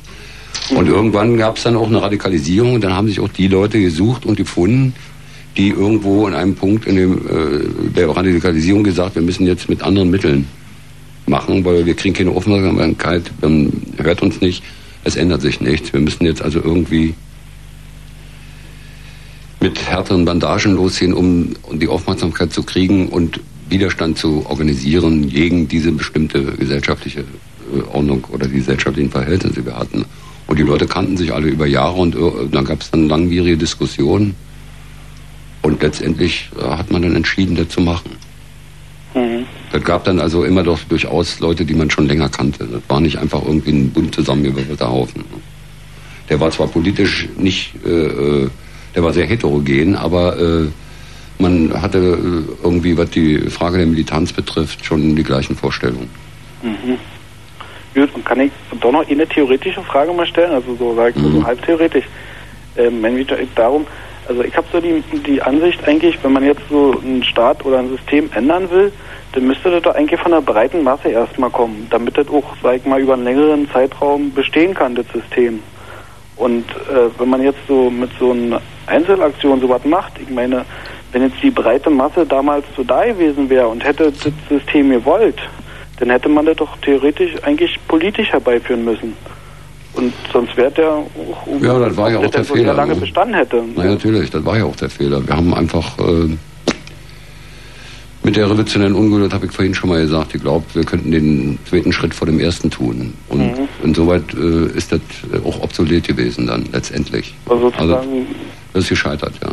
Wir haben das mal versucht und haben mit uns das Beste dabei gedacht und äh, haben aber äh, den politischen, das politische Umfeld, die entsprechende, sagen wir mal, äh, politische Reife für sowas überhaupt äh, äh, außer Acht gelassen und haben geglaubt, wir könnten das über eine Fokusgeschichte, also man fängt klein an und immer weiter, immer größer, immer größer, äh, dann doch die Massen oder die, die, die, die Mehrheit der Menschen hinter uns kriegen und das war eben ein Trugschluss. mhm. also denkst du im Nachhinein, dass die Leute da noch nicht so ähm, weit Nee, gedacht das haben politisch oder so? Naja, es gab ja schon Proteste in der Bundesrepublik auf verschiedensten Ebenen. Bloß in dieser Situation jetzt einen bewaffneten Kampf für irgendein Ziel zu erklären, also für unser Ziel zu erklären und auch zu praktizieren, das war dann sehr schnell losgelöst von allen anderen Basiszusammenhängen, von allen Aktivitäten, ob das gewerkschaftlicher Art war oder ob das Bürgerinitiativen und Basisgruppen waren, das war dann auf immer So, nun muss aber genug sein mit der Theorie. Vielen Dank. Denn wir haben hier Leonore und ihr ein sehr praktisches Problem. Ja, ähm, ja, Till, äh, wie war denn das, als du dann raukamst? Du sagst, du hast eine Freundin. Ähm, war denn das sehr schwierig, eine Beziehung anzufangen? Oder hast du, hat die äh, Frau sich dann da irgendwie dran gestört, äh, dein Vorleben oder so? Oder ist das jemand noch von früher? Naja, ich habe natürlich, das war durchaus problematisch, aber ich habe natürlich versucht, auf äh, Gesinnungsgenossinnen zurück. Ja. Also mich da, weil das andere war natürlich äußerst schwierig. Das, äh, jetzt, Ja, äh, denke ich auch. In der Situation ging das nicht und ich war dann froh, dass äh, diese Leute auch gab. Und War bei euch nicht die Prämisse, wenn es äh, politisch nicht stimmt, dann stimmt es auch persönlich nicht? Ja, ja. na klar, das ist ja immer so. Ne? Wenn, Ja. Du kannst ja nicht dir vorstellen, wenn du äh, ein bürgerlicher Demokrat oder von mir aus auch ein Linksradikaler bist, kannst du nicht mit einem Neonazi ins Bett gehen. Das geht So nicht. Ne? Und da war natürlich äh, ein Kriterium, ja. Ja, ja. Und das ist aber dann jemand von früher oder die, äh, die du noch kanntest von früher oder? Nee, das gab ja damals. Das meinte ich eben. Ja, das, das war noch, gab ja auch noch Frauen, die sich als links verstanden haben und auch noch heute so sind, die waren ja auch da, die ich nicht unbedingt von früher noch persönlich kannte. Aha. Ja, also, aber trotzdem war das doch schon ein bisschen problematisch. Ne? Ja. Stell, ich stellte, ich stellte mir das vor. Man kommt da aus dem Knast und will dann doch äh, ein bisschen neues Ja. Leben anfangen und Ja, für die Frauen ja war eine ein, Beziehung. Äh, das war für, dann, für die Frauen sehr problematisch, weil Ja. es natürlich auch ein sehr schwieriger Mensch war nach diesen ganzen Erfahrungen und Entwicklungen. glaube ich. Ja. Und da war ich dann auch sehr dankbar, dass sie so großzügig zum Teil waren und äh, Mhm. war sehr dufte. Noch dazu hatte die ja auch ein ganz komisches Verhältnis zu Frauen. Also so wird es zumindest in den äh, Büchern beschrieben. Ja. Ah. Also dass sie nur so... Naja, ja, nee. Nee, nee, nee. Also mir fällt jetzt gar nicht das richtige Wort ein. Nee, Gebraucht worden. Nein, das ist ja wirklich eine Unverschämtheit. Hä? Gebraucht. Ach, was, Quatsch. Gebraucht. Absoluter Quatsch. Hä? Bei der, bei der Bewegung wie- 2. wie- Juni haben die Frauen die Männer unterdrückt. Politischer Partner oder als Sexpartner? Wie, Sexpartner. Als Nee, Sexpartner. stimmt das alles nur nicht. gebraucht. Vollkommene Lüge. Das ist ja eigentlich, naja. Das geht nicht. Unfug. Hm. Das sagen wir mit allem Ernst. Nee. Hm. Würden sich, hätten sich diese Frauen niemals bieten lassen. Das Stimmt, da ich gibt's ja, auch, ja. gibt's ja so eine Geschichte, dass du dich an irgendeinem Schließer rächen wolltest vor Gericht, der die Frauen schlecht behandelt hat. Ja? Nee, nee, nee, das war natürlich eine ganz andere Sache. Die Frauen sind damals in dem Parallelprozess mit uns gewaltsam vorgeführt worden gegen ihren Willen und sind aufs brutalste misshandelt worden. Ach. Und einer der Verantwortlichen war auch bei uns Saaldiener. Und in dem Zuge, als er dann da war, da haben wir, sind wir denen kurz an die Kehle gesprungen. War alles. Die Reaktion haben der wir Frau. entsprechende Ohrfeige gegeben. Und die Frauen haben dann gesagt, das ist äh, chauvinistische Gehabe, wir machen das selber. Aha. Bummi Baumann schreibt ja in seinem Buch, dass die Frauen noch viel radikaler waren als ihr. Also wenn jemand wirklich ein Steher war, dann waren es die Mädels. Äh, wo kommt denn eigentlich dein Buch heraus? Bei welchem Könnte ich ganz kurz noch meine Frage beantwortet Also, gleich. ja, jetzt sag ich gleich. Äh, wie war das jetzt? Nee, der hat mich jetzt gerade gefragt, hier, der Ja. Moderator. Äh, ja, so wie Bobby das da äh, so gesagt hat, so platt war das nicht, aber das waren durchaus äh, bewusst in der Sache agierende Leute, die äh, überhaupt nicht äh, sich von uns haben was sagen lassen. Die haben das alles äh, ganz klar aus ihren eigenen Interessen gemacht. Es gab keine Unterdrückung von Frauen, das war verpönt. So, nun sag mal schnell noch was zu deinem Buch. Ja, Im ich wollte Spiegelbuchverlag. gern, Äh, doch mal wissen, von, bei welchem Verlag das rauskommt. Spiegelbuchverlag. Bitte? Spiegelbuch. Also wie der Spiegel, das ist dasselbe Logo. Ja. Ja. ja die haben auch einen Buchverlag. Ja, ja. Das ist das rausgekommen. Mhm. Gut, dann machen wir jetzt Nachrichten, ja? Ja. Okay, tschüss. Wenn Fritz rundum Belzig, dann 91,9. 0 Uhr und 33. Fritz, Kurzinfo. Entschädigung. Die Europäische Union wird Sonderbeihilfen in Höhe von umgerechnet 950 Millionen Mark für Rinderzüchter bereitstellen, die durch die BSE-Krise Umsatzeinbußen erlitten haben. Darauf verständigten sich die EU-Agrarminister am Abend in Luxemburg. Zudem beschlossen sie Sonderhilfen für Rindermäster in Ostdeutschland. Reaktion. Die US-Regierung hat das Urteil gegen den chinesischen Bürgerrechtler Wang kritisiert. Präsidialamtssprecher McCurry sagte, es sei unfassbar, dass die Regierung der Volksrepublik China Meinungsäußerungen zu Menschenrechten in dieser Art einschränke. Der 27-Jährige war gestern wegen Hochverrats zu elf Jahren Haft verurteilt worden. Grenzkonflikt. Nach heftigen Gefechten an der Grenze zwischen Zaire und Ruanda haben ruandische Truppen und Tutsi-Rebellen offenbar die ostzairische Stadt Bukavu erobert. Ruanda hatte zuvor erklärt, eine Armeeeinheit habe die Grenze überschritten, um Angriffe der zairischen Truppen zu unterbinden. Annäherung. Die Schweiz wird sich künftig am NATO-Programm Partnerschaft für den Frieden beteiligen. Dies sei jedoch kein Schritt zur Aufnahme in die Nordatlantische Allianz, erklärte das Außenministerium in Bern. Die Beteiligung werde der Neutralität der Schweiz nicht schaden. Sport. In der Fußball-Champions League trennten sich Borussia Dortmund und Atletico Madrid 1 zu 2. Wetter. Abends und nachts noch einzelne Schauer 8 bis 4 Grad, am Tag wolkenreich, Sprühregen 7 bis 11 Grad. Verkehr. Es liegen keine aktuellen Meldungen vor. Fritz wünscht gute Fahrt. Tja, da war Fritz Kurzinfo mit Kerstin Koch. Vielen Dank, 0 Uhr und gleich 35 Minuten. Fritz, The Crazy World of Music, präsentiert live in Berlin. Jamiroquai. Wer heißt Kai? Sanfte Klänge und ernste Worte.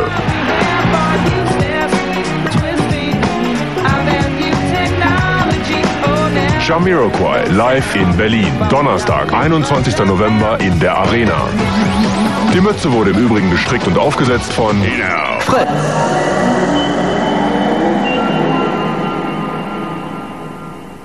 Hallo Tommy, schön, dass du heute wieder bei mir bist. Hallo wieder bei mir bist. Hallo Freunde, schön, Hallo Freunde, dass du mich schön vergisst, dass du mich nicht vergisst. Ja, hier kleine Volkswanderungen. Also auch noch ein Bierchen, verstehe. 031 74 81 110. Wir haben noch 25 Minuten Zeit, ein paar Fragen zu beantworten bzw. zu stellen an Till Meyer, Mitbegründer 2. Juni, Lorenz-Entführer, Ex-Terrorist, inzwischen Buchautor, zwischendurch Journalist. Sag mal, wenn man jetzt zurückblickt, hast du in deiner Sache als Journalist mehr bewegt oder als Terrorist mehr bewegt? Du merkst, jetzt komme ich so mit der pädagogischen Klatsche. Ich will nur sagen, ich habe als Journalist äh, den Beruf sehr ernst genommen und festgestellt, äh, dass er mir sehr viel großen Spaß macht. Und äh, habe ähm, das Beste gegeben, nämlich meinen Auftrag als vierte Gewalt zu arbeiten. Das heißt also immer da, wo die Schweinerei äh, vertuscht werden sollte, aufzudecken. Das ist mir dann auch über mehrere Geschichten ganz gut gelungen. Und ich habe festgestellt, dass ich äh, damit durchaus mehr bewegen kann. Oder das hat es mitunter mehr bewegt als äh, die Militanz der letzten 20 Jahre. Daniel. Hallo? Mhm.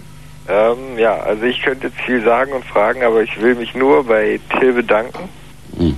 weil, also obwohl das vielleicht nicht alles manchmal nicht ganz recht oder so war, aber ich finde es unglaublich, was du gemacht hast und ähm, den Einsatz, den du gebracht hast. Das wollte ich eigentlich nur loswerden. Ah, danke. Ich muss natürlich, darf ich was sagen, Daniel? Ja. Es ist natürlich auch außerordentlich schwierig, hier gewissermaßen als Antwortonkel auf je, äh, jeden Handel die Frage zu beantworten, die eigentlich sehr viel komplizierter ist, als wie das hier möglich ist darzustellen. Ja. Und äh, wenn man aber wie ich also in der Öffentlichkeit agiert und politisch seine Meinung vertreten hat, äh, mal mit Mitteln, die man heute vielleicht äh, na, nicht mehr benutzen würde, Ja. und aber auch ein Buch geschrieben hat über diese Geschichte, wo also die ganzen komplizierten Vorgänge wesentlich deutlicher dargestellt sind, als das hier möglich ist, äh, äh, dann muss man sich natürlich auch das gefallen lassen, dass einen auch die Leute äh, um die Backen was hauen. Ja, klar. Wie heißt dieses Buch nochmal? Weil ich habe noch nicht ganz... Staatsfeind heißt das. Das habe ich aber vorhin erklärt, wie das zu diesem Titel kam. Ne? Alles klar. Ja. Dann danke nochmal. Bitte. Tschüss. Wie ist denn heute so? Ähm, schreien dir die Leute noch auf der Straße nach? Ah, guck mal, der Terrorist oder Nee, nee. bist du noch erkannt? Nee, das ist ja, ich habe ja meine Physiognomie, ich bin jetzt über 50. Ich habe meine Physiognomie natürlich von dem Fahndungsbild und von den Fernsehbildern im Gerichtssaal war zum Beispiel äh, jede Fernsehaufnahme verboten und so weiter. Da gab es also keine kaum neue Bilder. Es gab, na, gab immer wieder nach der Haft Leute, die mich angekickt haben und dann auch mal vorsichtig angesprochen haben. Sag mal, bist du nicht der und der? Das gab es, ja. Was war denn der Höhepunkt deines Ruhms? So diese äh, die Parole keine Feier ohne Meier? Nach dem Ausbruch war das so deine persönliche Hochzeit? Ja, das zum Beispiel aus der äh, Haftanstalt Moabit, dieser alten Zwingung aus dem vorigen Jahrhundert, mitten einer durch die Pforte äh, befreit wird von einem Ko Kommando äh, der 2. Juni, also von Frauen außerdem auch noch, von zwei Frauen. Das war schon ein dolle Ding. Das ist in den ganzen, in der Geschichte dieser Haftanstalt, hat die KPD damals mal versucht, also in ihrer Höchstblüte in 20er Jahren mit Max Hölz und so weiter, das ist denen nie gelungen. Und äh, da aus der Hauptpforte herauszumarschieren, das war schon ein dolle Ding, fand ich gut, ja. Die Freude hat ja dann nicht lange gehalten. Leider nicht, ne. Ihr seid nach Bulgarien, wolltet eigentlich sozusagen ein bisschen Urlaub machen, mal kurz ausspannen. Ja, ja vor allem Und habt euch darauf verlassen eigentlich, äh, dass ihr dort sicher seid. Mhm. Seid dann verraten worden? Telefone Ja, wurden abgehört, oder? Ja, wir haben uns selber verraten, indem wir äh, Telefonkontakte nach der Bundesre äh, in die Bundesrepublik benutzt haben und damals, Mhm. was wir auch nicht wussten, was erst auch zwei Jahre später dann in einer großen Illustrierte stand, dass also der Bundesnachrichtendienst sämtliche Gespräche aus dem Ostblock abhört. Und da war das also nicht, äh, äh, hat der Bundesnachrichtendienst nicht allzu lange gebraucht, um zu wissen, dass er hier einen heißen Fang an der Leitung hat und dadurch konnte der uns auch orten. Und dann damals in äh, noch damals noch sozialistisch nennende Bulgarien uns im Handstreich äh, zu verhaften, was natürlich ein äußerster Schock war, wenn du dann im Café sitzt und plötzlich hast du deutsche Kommandos und kriegst eine Pistole in den Nacken gesetzt. Mitten in Bulgarien, das war ein Hammer und das war ein dolle Ding Für, Bulgarien, für, für Bulgarien bedeutete das dann äh, Wirtschaftshilfe oder wie kann man sich sowas vorstellen? Naja, das konnte man ja hinterher. Ich habe dann also die ganzen Bilanzen der äh, deutsch-bulgarischen Handelsgesellschaft und der damalige Wirtschaftsminister Graf Lambsdorff hat das ja dann auch öffentlich erklärt. Wer also bei uns für die Terroristenfahndung hilft, der wird auch gut bedient. Und insoweit durften die Bulgaren dann, ich weiß nicht, irgendwie um 13 Prozent ihre Tomaten nach Deutschland äh, außerhalb des RG-Rahmens schicken. Das heißt, wir sind damals in großen... Terroristen für Tomaten. So ungefähr, ja. Hieß der Slogan. Hallo Maggi. Hi. Hm? Ja, ich wollte mal fragen nach dem heutigen Gefühl dem ehemaligen Klassenfeind gegenüber. Also mein Bild so vom Terroristen, äh, für die ich sag mal seit eh und je irgendwie eine gewisse Sympathie oder ein gewisses Verständnis gepflegt habe, oder einfach aus dem Gefühl raus, Leute, die in Anführungszeichen zu viel denken, haben irgendwie früher oder später nur die Möglichkeit, ja, weiß ich nicht, auszurasten, sich ins Spießbürgertum zurückzuziehen oder eben zur Gewalt zu greifen. Insofern verstehe ich das schon durchaus. Und man sieht ja, was aus vielen Leuten geworden ist, die flüchten sich in Religionen, in Mhm. Abgeschiedenheit oder was auch immer, weil sie irgendwie einen Kopf zu machen müssen, irgendwie einen Ersatz brauchen. Wie gehst du damit um? Na, das Verhältnis zum Klassenfeind ist eben so, wie das Verhältnis ist, nämlich zum Klassenfeind. Der bleibt er natürlich. Aber äh, dass so viel äh, die Individualisierung so vorangeschritten ist und Leute Ausflüchte suchen in irgendwelchen Religionen und, und, und, und religiösen Sekten und so weiter, das äh, ist bedauerlich, aber eine, nun mal eine Tatsache. Hm. Ja, Da kann man, schwierig damit umzugehen. da, man kann, der kann das bedauern, aber das ist nun mal so. Wir können das nicht aufhalten, wir haben es versucht und es ist uns nicht gelungen. Und wir haben dafür alles in die Waagschale geworfen, mehr als ein Leben hast du nicht. Und ob du jetzt sagst, da unten gefressen, verdaut und ausgeschissen, ausgeschissen zu werden letztendlich oder versuchen, den Zipfel Glück zu greifen für eine bessere Gesellschaftsordnung, das war unsere, das war unsere Motivation und so haben wir es versucht. Und wir haben vielleicht zu einem, sagen wir mal, falschen Zeitpunkt zu bestimmten Mitteln gegriffen, die nicht, äh, äh, die uns den Schritt nicht gebracht haben. Und jetzt persönlich, ähm, du gibst dich damit zufrieden, auf legalem, schriftlichen Wege probieren, bei Leuten was zu bewegen? Ja, ich oder- versuche das natürlich, ja. ja klar. Naja, viel Glück dabei. Und Dankeschön. Ciao. Ja, noch ein paar Minuten haben wir. 0331 74 81 110. Ich hatte gerade eine ganz tolle Frage, die ich jetzt dummerweise vergessen habe. Mhm. Ja, wollen wir mal vielleicht so auf die, auf die ganz groben Fehler deines Lebens zurückkommen. Oder die möglichen Fehler. Du hast vom Tod deiner Mutter im Gefängnis erfahren. Fühlst du dich da irgendwie mitverantwortlich? Hast du die sozusagen ins Grab gebracht? Nein, natürlich nicht. Meine Mutter hatte natürlich Kummer gehabt, als sie dann über das Fernsehen plötzlich mitkriegte, was mit ihrem jüngsten Sohn da passiert. Und äh, ich habe mir dann auch äh, natürlich mir Vorwürfe gemacht. Ja. Aber ich würde nicht sagen, die Frau hat so viel mitgemacht äh, nach dem Krieg und äh, versucht, ihre Kinder äh, über die Runden zu kriegen, ihre sechs Kinder ohne Mann und alles. Das, äh, die war einfach äh, verbraucht und fertig. Die war einfach am Ende mit ihrer Kraft. Und äh, die war natürlich nicht besonders entzückt darüber, kann man ja sich vorstellen. Aber sie hat äh, mir auch sehr liebevolle und solidarische Briefe in die Haft geschrieben, als sie das also im Fernsehen das erste Mal überhaupt mitkriegte, wo ich jetzt gelandet bin. Denn ich konnte ihr das auch nicht vorher sagen, weil das hätte sie nur beunruhigt. Ich habe gedacht, das geht alles gut. Und ihr wollte ich eigentlich keinen Kummer machen, das ist schon richtig. Aber das war nun mal mein Leben mehr noch. Ne? Der Sohn Till Felix. Mein eigener Sohn, ja. Mhm. Mhm. War ja so, hattest du mit Christa irgendwie, habt ihr euch getrennt und äh, du hattest eigentlich den Sohn erst noch, glaube ich, zu seinem sechsten Lebensjahr und dann hast du dich dafür ent, äh, entschlossen, hast du entschlossen, in den Untergrund zu gehen und hast ihn dann abgegeben. Ist das was, was du bereust? Wirft er es dir heute vor oder gibt es überhaupt noch Kontakt? Es gibt natürlich Kontakt. Er ist ja auch jetzt inzwischen ein erwachsener Mann von 32 Jahren. Und das war damals ein Wunschkind, wie in den 60er Jahren. Da waren auch keine großen Alternativen möglich, weil Abtreibung gab es nicht. Und äh, ich habe also jung geheiratet und, und äh, das habe ich eigentlich nie bereut und auch nicht, dass das Kind da war. Aber das war natürlich für ihn in diesen Zeiten sehr, sehr schwierig, muss ich sagen. Ja. Aber Vorge Vorwürfe hat er mir eigentlich nie gemacht. Natürlich ist äh, Hat er Sohn- Probleme gekriegt im Alltag? Ja, noch der- dazu mit demselben Namen? Naja, der, der heißt Felix und hat natürlich auch meinen Nachnamen und der hatte äh, einige Probleme als Schüler auch, ja richtig. Der wurde schon mal hin und wieder äh, bei der Durchfahrt durch die Grenze in der Bundesrepublik wurde aus dem Bus geholt, wo die gedacht haben, die hätten Milch da drin, obwohl der, der Junge erst 15 Jahre alt war. Und natürlich immer, wenn mit mir irgendwas Spektakuläres passiert ist, aber Ausbruch oder äh, neue Fahndungsaufrufe, dann haben sie bei meiner ehemaligen Frau dann auch prompt eine Hausdurchsuchung gemacht. Also das das war nicht ganz äh, von diesen Sachen frei. Aber er hat natürlich gehofft, dass mir nichts passiert und, äh, und ich habe auch oft an ihn gedacht, ja. Mm, Ein Artikel in deinem Buch fand ich äh, ja besonders interessant. Der Bischof Scharf hatte ich im Gefängnis besucht. Ja. Sicherlich für dich auch irgendwie ein ganz besonderes Erlebnis. Das ist richtig, ja. Das war für mich äh, der Altbischof Scharf war eine besonders, also eine bekannte Figur in West-Berlin, ein Mann, ein engagierter Mann für Humanität unter christlichen Aspekten, aber ein durchaus auch für mich als überzeugten Atheisten ein akzeptabler Gesprächspartner, weil er war Humanist und da trafen wir uns dann auch wieder. Und er hat mich damals in der Haft besucht und das Merkwürdige war dabei, dass der Besuch äh, vom Gericht abgelehnt wurde. Also nur in Begleitung von Staatsschutzbesuch lief sowieso nur unter Polizeikontrolle ab. Es waren immer zwei Beamten des Staatsschutzes dabei, äh, die also jede Gesprächsäußerung notierten und mitunter auch den Besuch abbrachen und zwar nicht selten.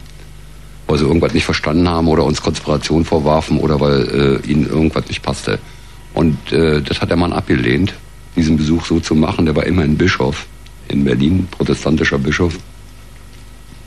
Und hat dann einen geharnischten, über seinen Rechtsanwalt, einen Rechtsprofessor aus Bremen, einen geharnischten Brief an das Gericht geschrieben, wo er in etwa, äh, fällt mir noch heute ein, wie damals, sagte, dass er im Auftrag der EKD, also der Evangelischen äh, Kirche Deutschlands, äh, in fast allen Diktaturen der Welt war, also in Südafrika seinerzeit und den Rassisten in Manila und überall politische Gefangene besucht hat, die vom Tode, also durch die Todesstrafe bedroht waren und oftmals versucht hat, diese Leute freizukriegen, beziehungsweise dass sie nicht gehängt oder geköpft werden.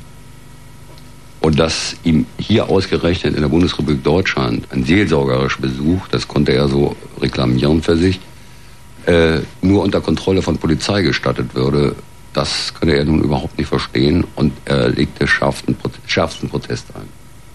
Die Haltung hat mir sehr imponiert und ich habe mich auf den Besuch gefreut, der dann doch genehmigt wurde, allerdings hinter Panzerglas. Also der Bischof stand auf der einen Seite durch gut fünf Zentimeter dickes Panzerglas und ich auf der anderen Seite und da waren rechts und links Metalllamellen.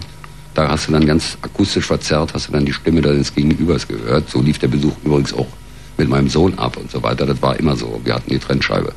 Zwischen uns und dem Besucher war eben diese Panzerglasscheibe. Und das hat mich, dieser Mann, äh, es war während eines Hungerstreiks, äh, ich habe mit dem darüber geredet, ob die evangelische Kirche sich nicht dafür einsetzen kann, dass die Bundesrepublik endlich aufhört mit den zerstörerischen Haftbedingungen. Denn sichere Unterbringung ist ein Ding, aber Leute mit Spezialtrakten, mit Isolationstrakten zu vernichten, ist ein anderes Ding.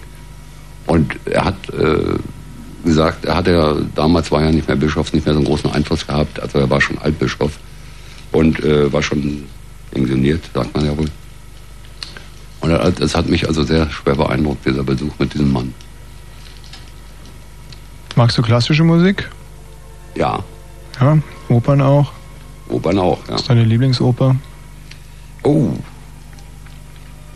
Italienische natürlich. Mhm. Ich bin ein Freund der italienischen Oper. Ja, hier eine Ouvertüre aus der Cavalleria Rusticana. Und ihr habt jetzt noch 10 Minuten die Chance anzurufen unter 0331 74 81 110.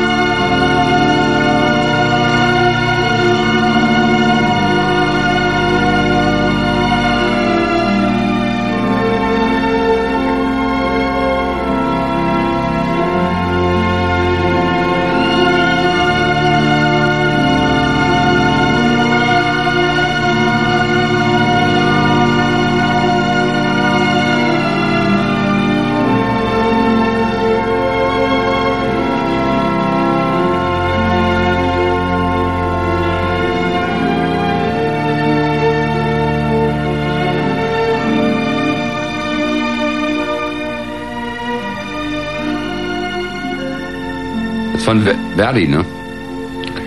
Nee, Mascagni heißt der Mann. Pietro. Tja, ansonsten nicht so bekannt. Ähm, wir kommen so langsam aber sicher aufs Ende zu. Zwei, drei nehmen wir vielleicht noch. Victor, hallo. Ja, hallo. Mhm. Ähm, ich wollte ein bisschen ein anderes Thema ansprechen. Das war schon zweimal kurz angesprochen wegen ähm, deinen Stasi-Kontakten. Äh, das würde mich mal interessieren, wie, äh, wie da, was dein Motiv war, was du dir dazu überlegt hattest, wie das zustande kam. Die Stasi hat mir natürlich als äh, ehemaliger Terrorist und Kenner der Szene und an dem ich mal angesprochen, wie das für alle Linke üblich war auf der Autobahn oder so. Und äh, die wollten natürlich wissen, was planen wir, was haben wir noch vor oder wie sieht die Situation innerhalb äh, dieser radikalen Linken noch aus. Das war alles. Und das habe ich denen gesagt. Weil die als Nachbarstadt zur BRD natürlich ein großes Interesse daran hatte, was hier äh, noch im Hintergrund virulent ist. Da ging aber nicht um Personen, sondern ging einfach um politische Einschätzung, ob die noch was machen oder wie die was machen. Oder ob sie möglicherweise auch was gegen die DDR machen. Das war auch ein Kernpunkt ihrer, ihres Wissenswollens. Und da bist du aber nicht drauf eingestiegen. Doch, doch. Und äh, warum denn? Warum denn nicht? Ja, das ist eine Geg- einfache Gegenfrage. Warum denn nicht? Ähm, naja, weil die DDR ja auch nicht unbedingt das Vorbild war. Das ist richtig. Aber ich habe ja vorhin schon mal ziemlich klar gesagt, dass Leute wie für mich, wenn die, also überhaupt der zweite deutsche Staat in Kontakt mit uns eingetreten ist, dann konnte das ja auch nur die Stasi sein und wir waren natürlich auch für die interessant, klar. Victor, Ja. Gut, dass auch die Frage zum Schluss noch kam, weil das ist natürlich eine Sache, die noch in der Luft lag. Und viel näher wollen wir drauf jetzt nicht eingehen, weil sonst haben wir wieder eine Stasi-Diskussion und die Sendung ist so gut wie zu Ende und Stasi-Diskussionen hatten wir schon genügend hier im Blue Moon. Also danke für deinen Anruf. Tschüss. So, einen letzten noch vielleicht, Steffen. Ja, ja. Ähm, ähm, eigentlich wollte ich nur sagen, ähm, dass ich eigentlich ganz froh bin, dass es so Leute wie ihn noch gibt, ja. Oder oder oder gab. Ja, ich glaube, so eine Leute gibt es immer noch, weil äh, wenn alle nur so vor sich hin leben würden und und und, und denken würden, ist schon okay, so wie es ist, äh, weiß ich nicht, dann würden wir wahrscheinlich noch in einer in der Urgesellschaft irgendwo rumkrebsen. Ja, Steffen, so. vielen Dank auch dafür. Tschüss. Äh, was mir jetzt den Anlass gibt, für mein äh, großes Schlusswort zu sprechen. Sicherlich eine schwierige Sendung, auch für mich als Moderator, weil natürlich der Vorwurf kommt, dass wir hier äh, den Ruhm eines Terroristen glorifizieren etc. etc. Das war nicht meine Absicht. Das ist auch, denke ich, wenn man genau hingehört hat, auch rausgekommen, dass ich das absolut ablehne, was ihr damals gemacht habt, aber der Meinung bin, dass jemand, der seine Haft abgesessen hat, dann hier auch herkommen kann und Rede und Antwort stehen kann, insbesondere euch Rede und Antwort stehen kann. Deswegen beklagt euch in solchen Fällen nicht, sondern ruft einfach an, macht es auch demnächst wieder. Ich bedanke mich bei Till Meyer und auch bei den ganz vielen guten Anrufern des heutigen Abends. Tschüss. Und jetzt viel Spaß mit Martin Petersdorf und ich habe äh, hoffentlich hier noch so einen CD-Spieler geladen. Magst du auch noch Tschüss sagen, so, oder? Ja, tschüss.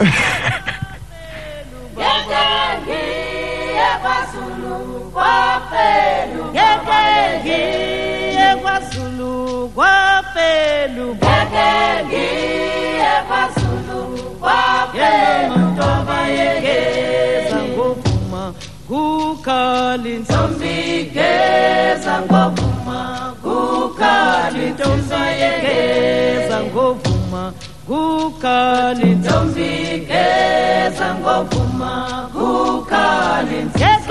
Ngiye kwazulu kwapelu ngiye kwazulu kwapelu bathi ngeke ngiye kwazulu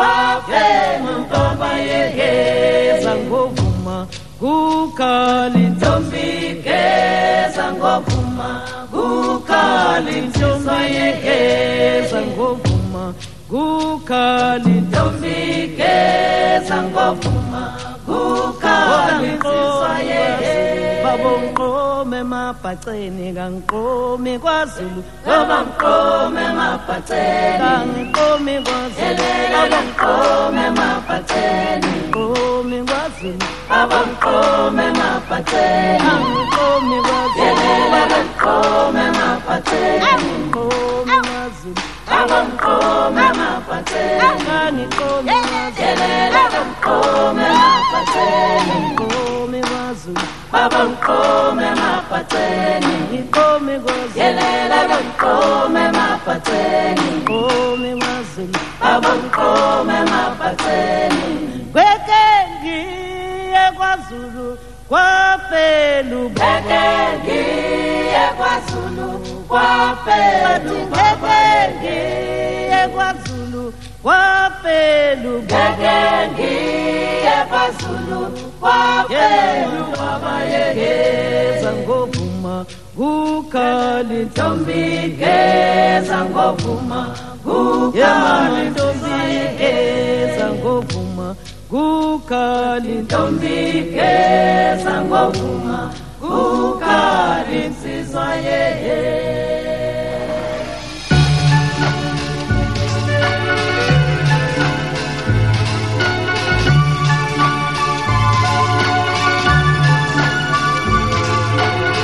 lifeline.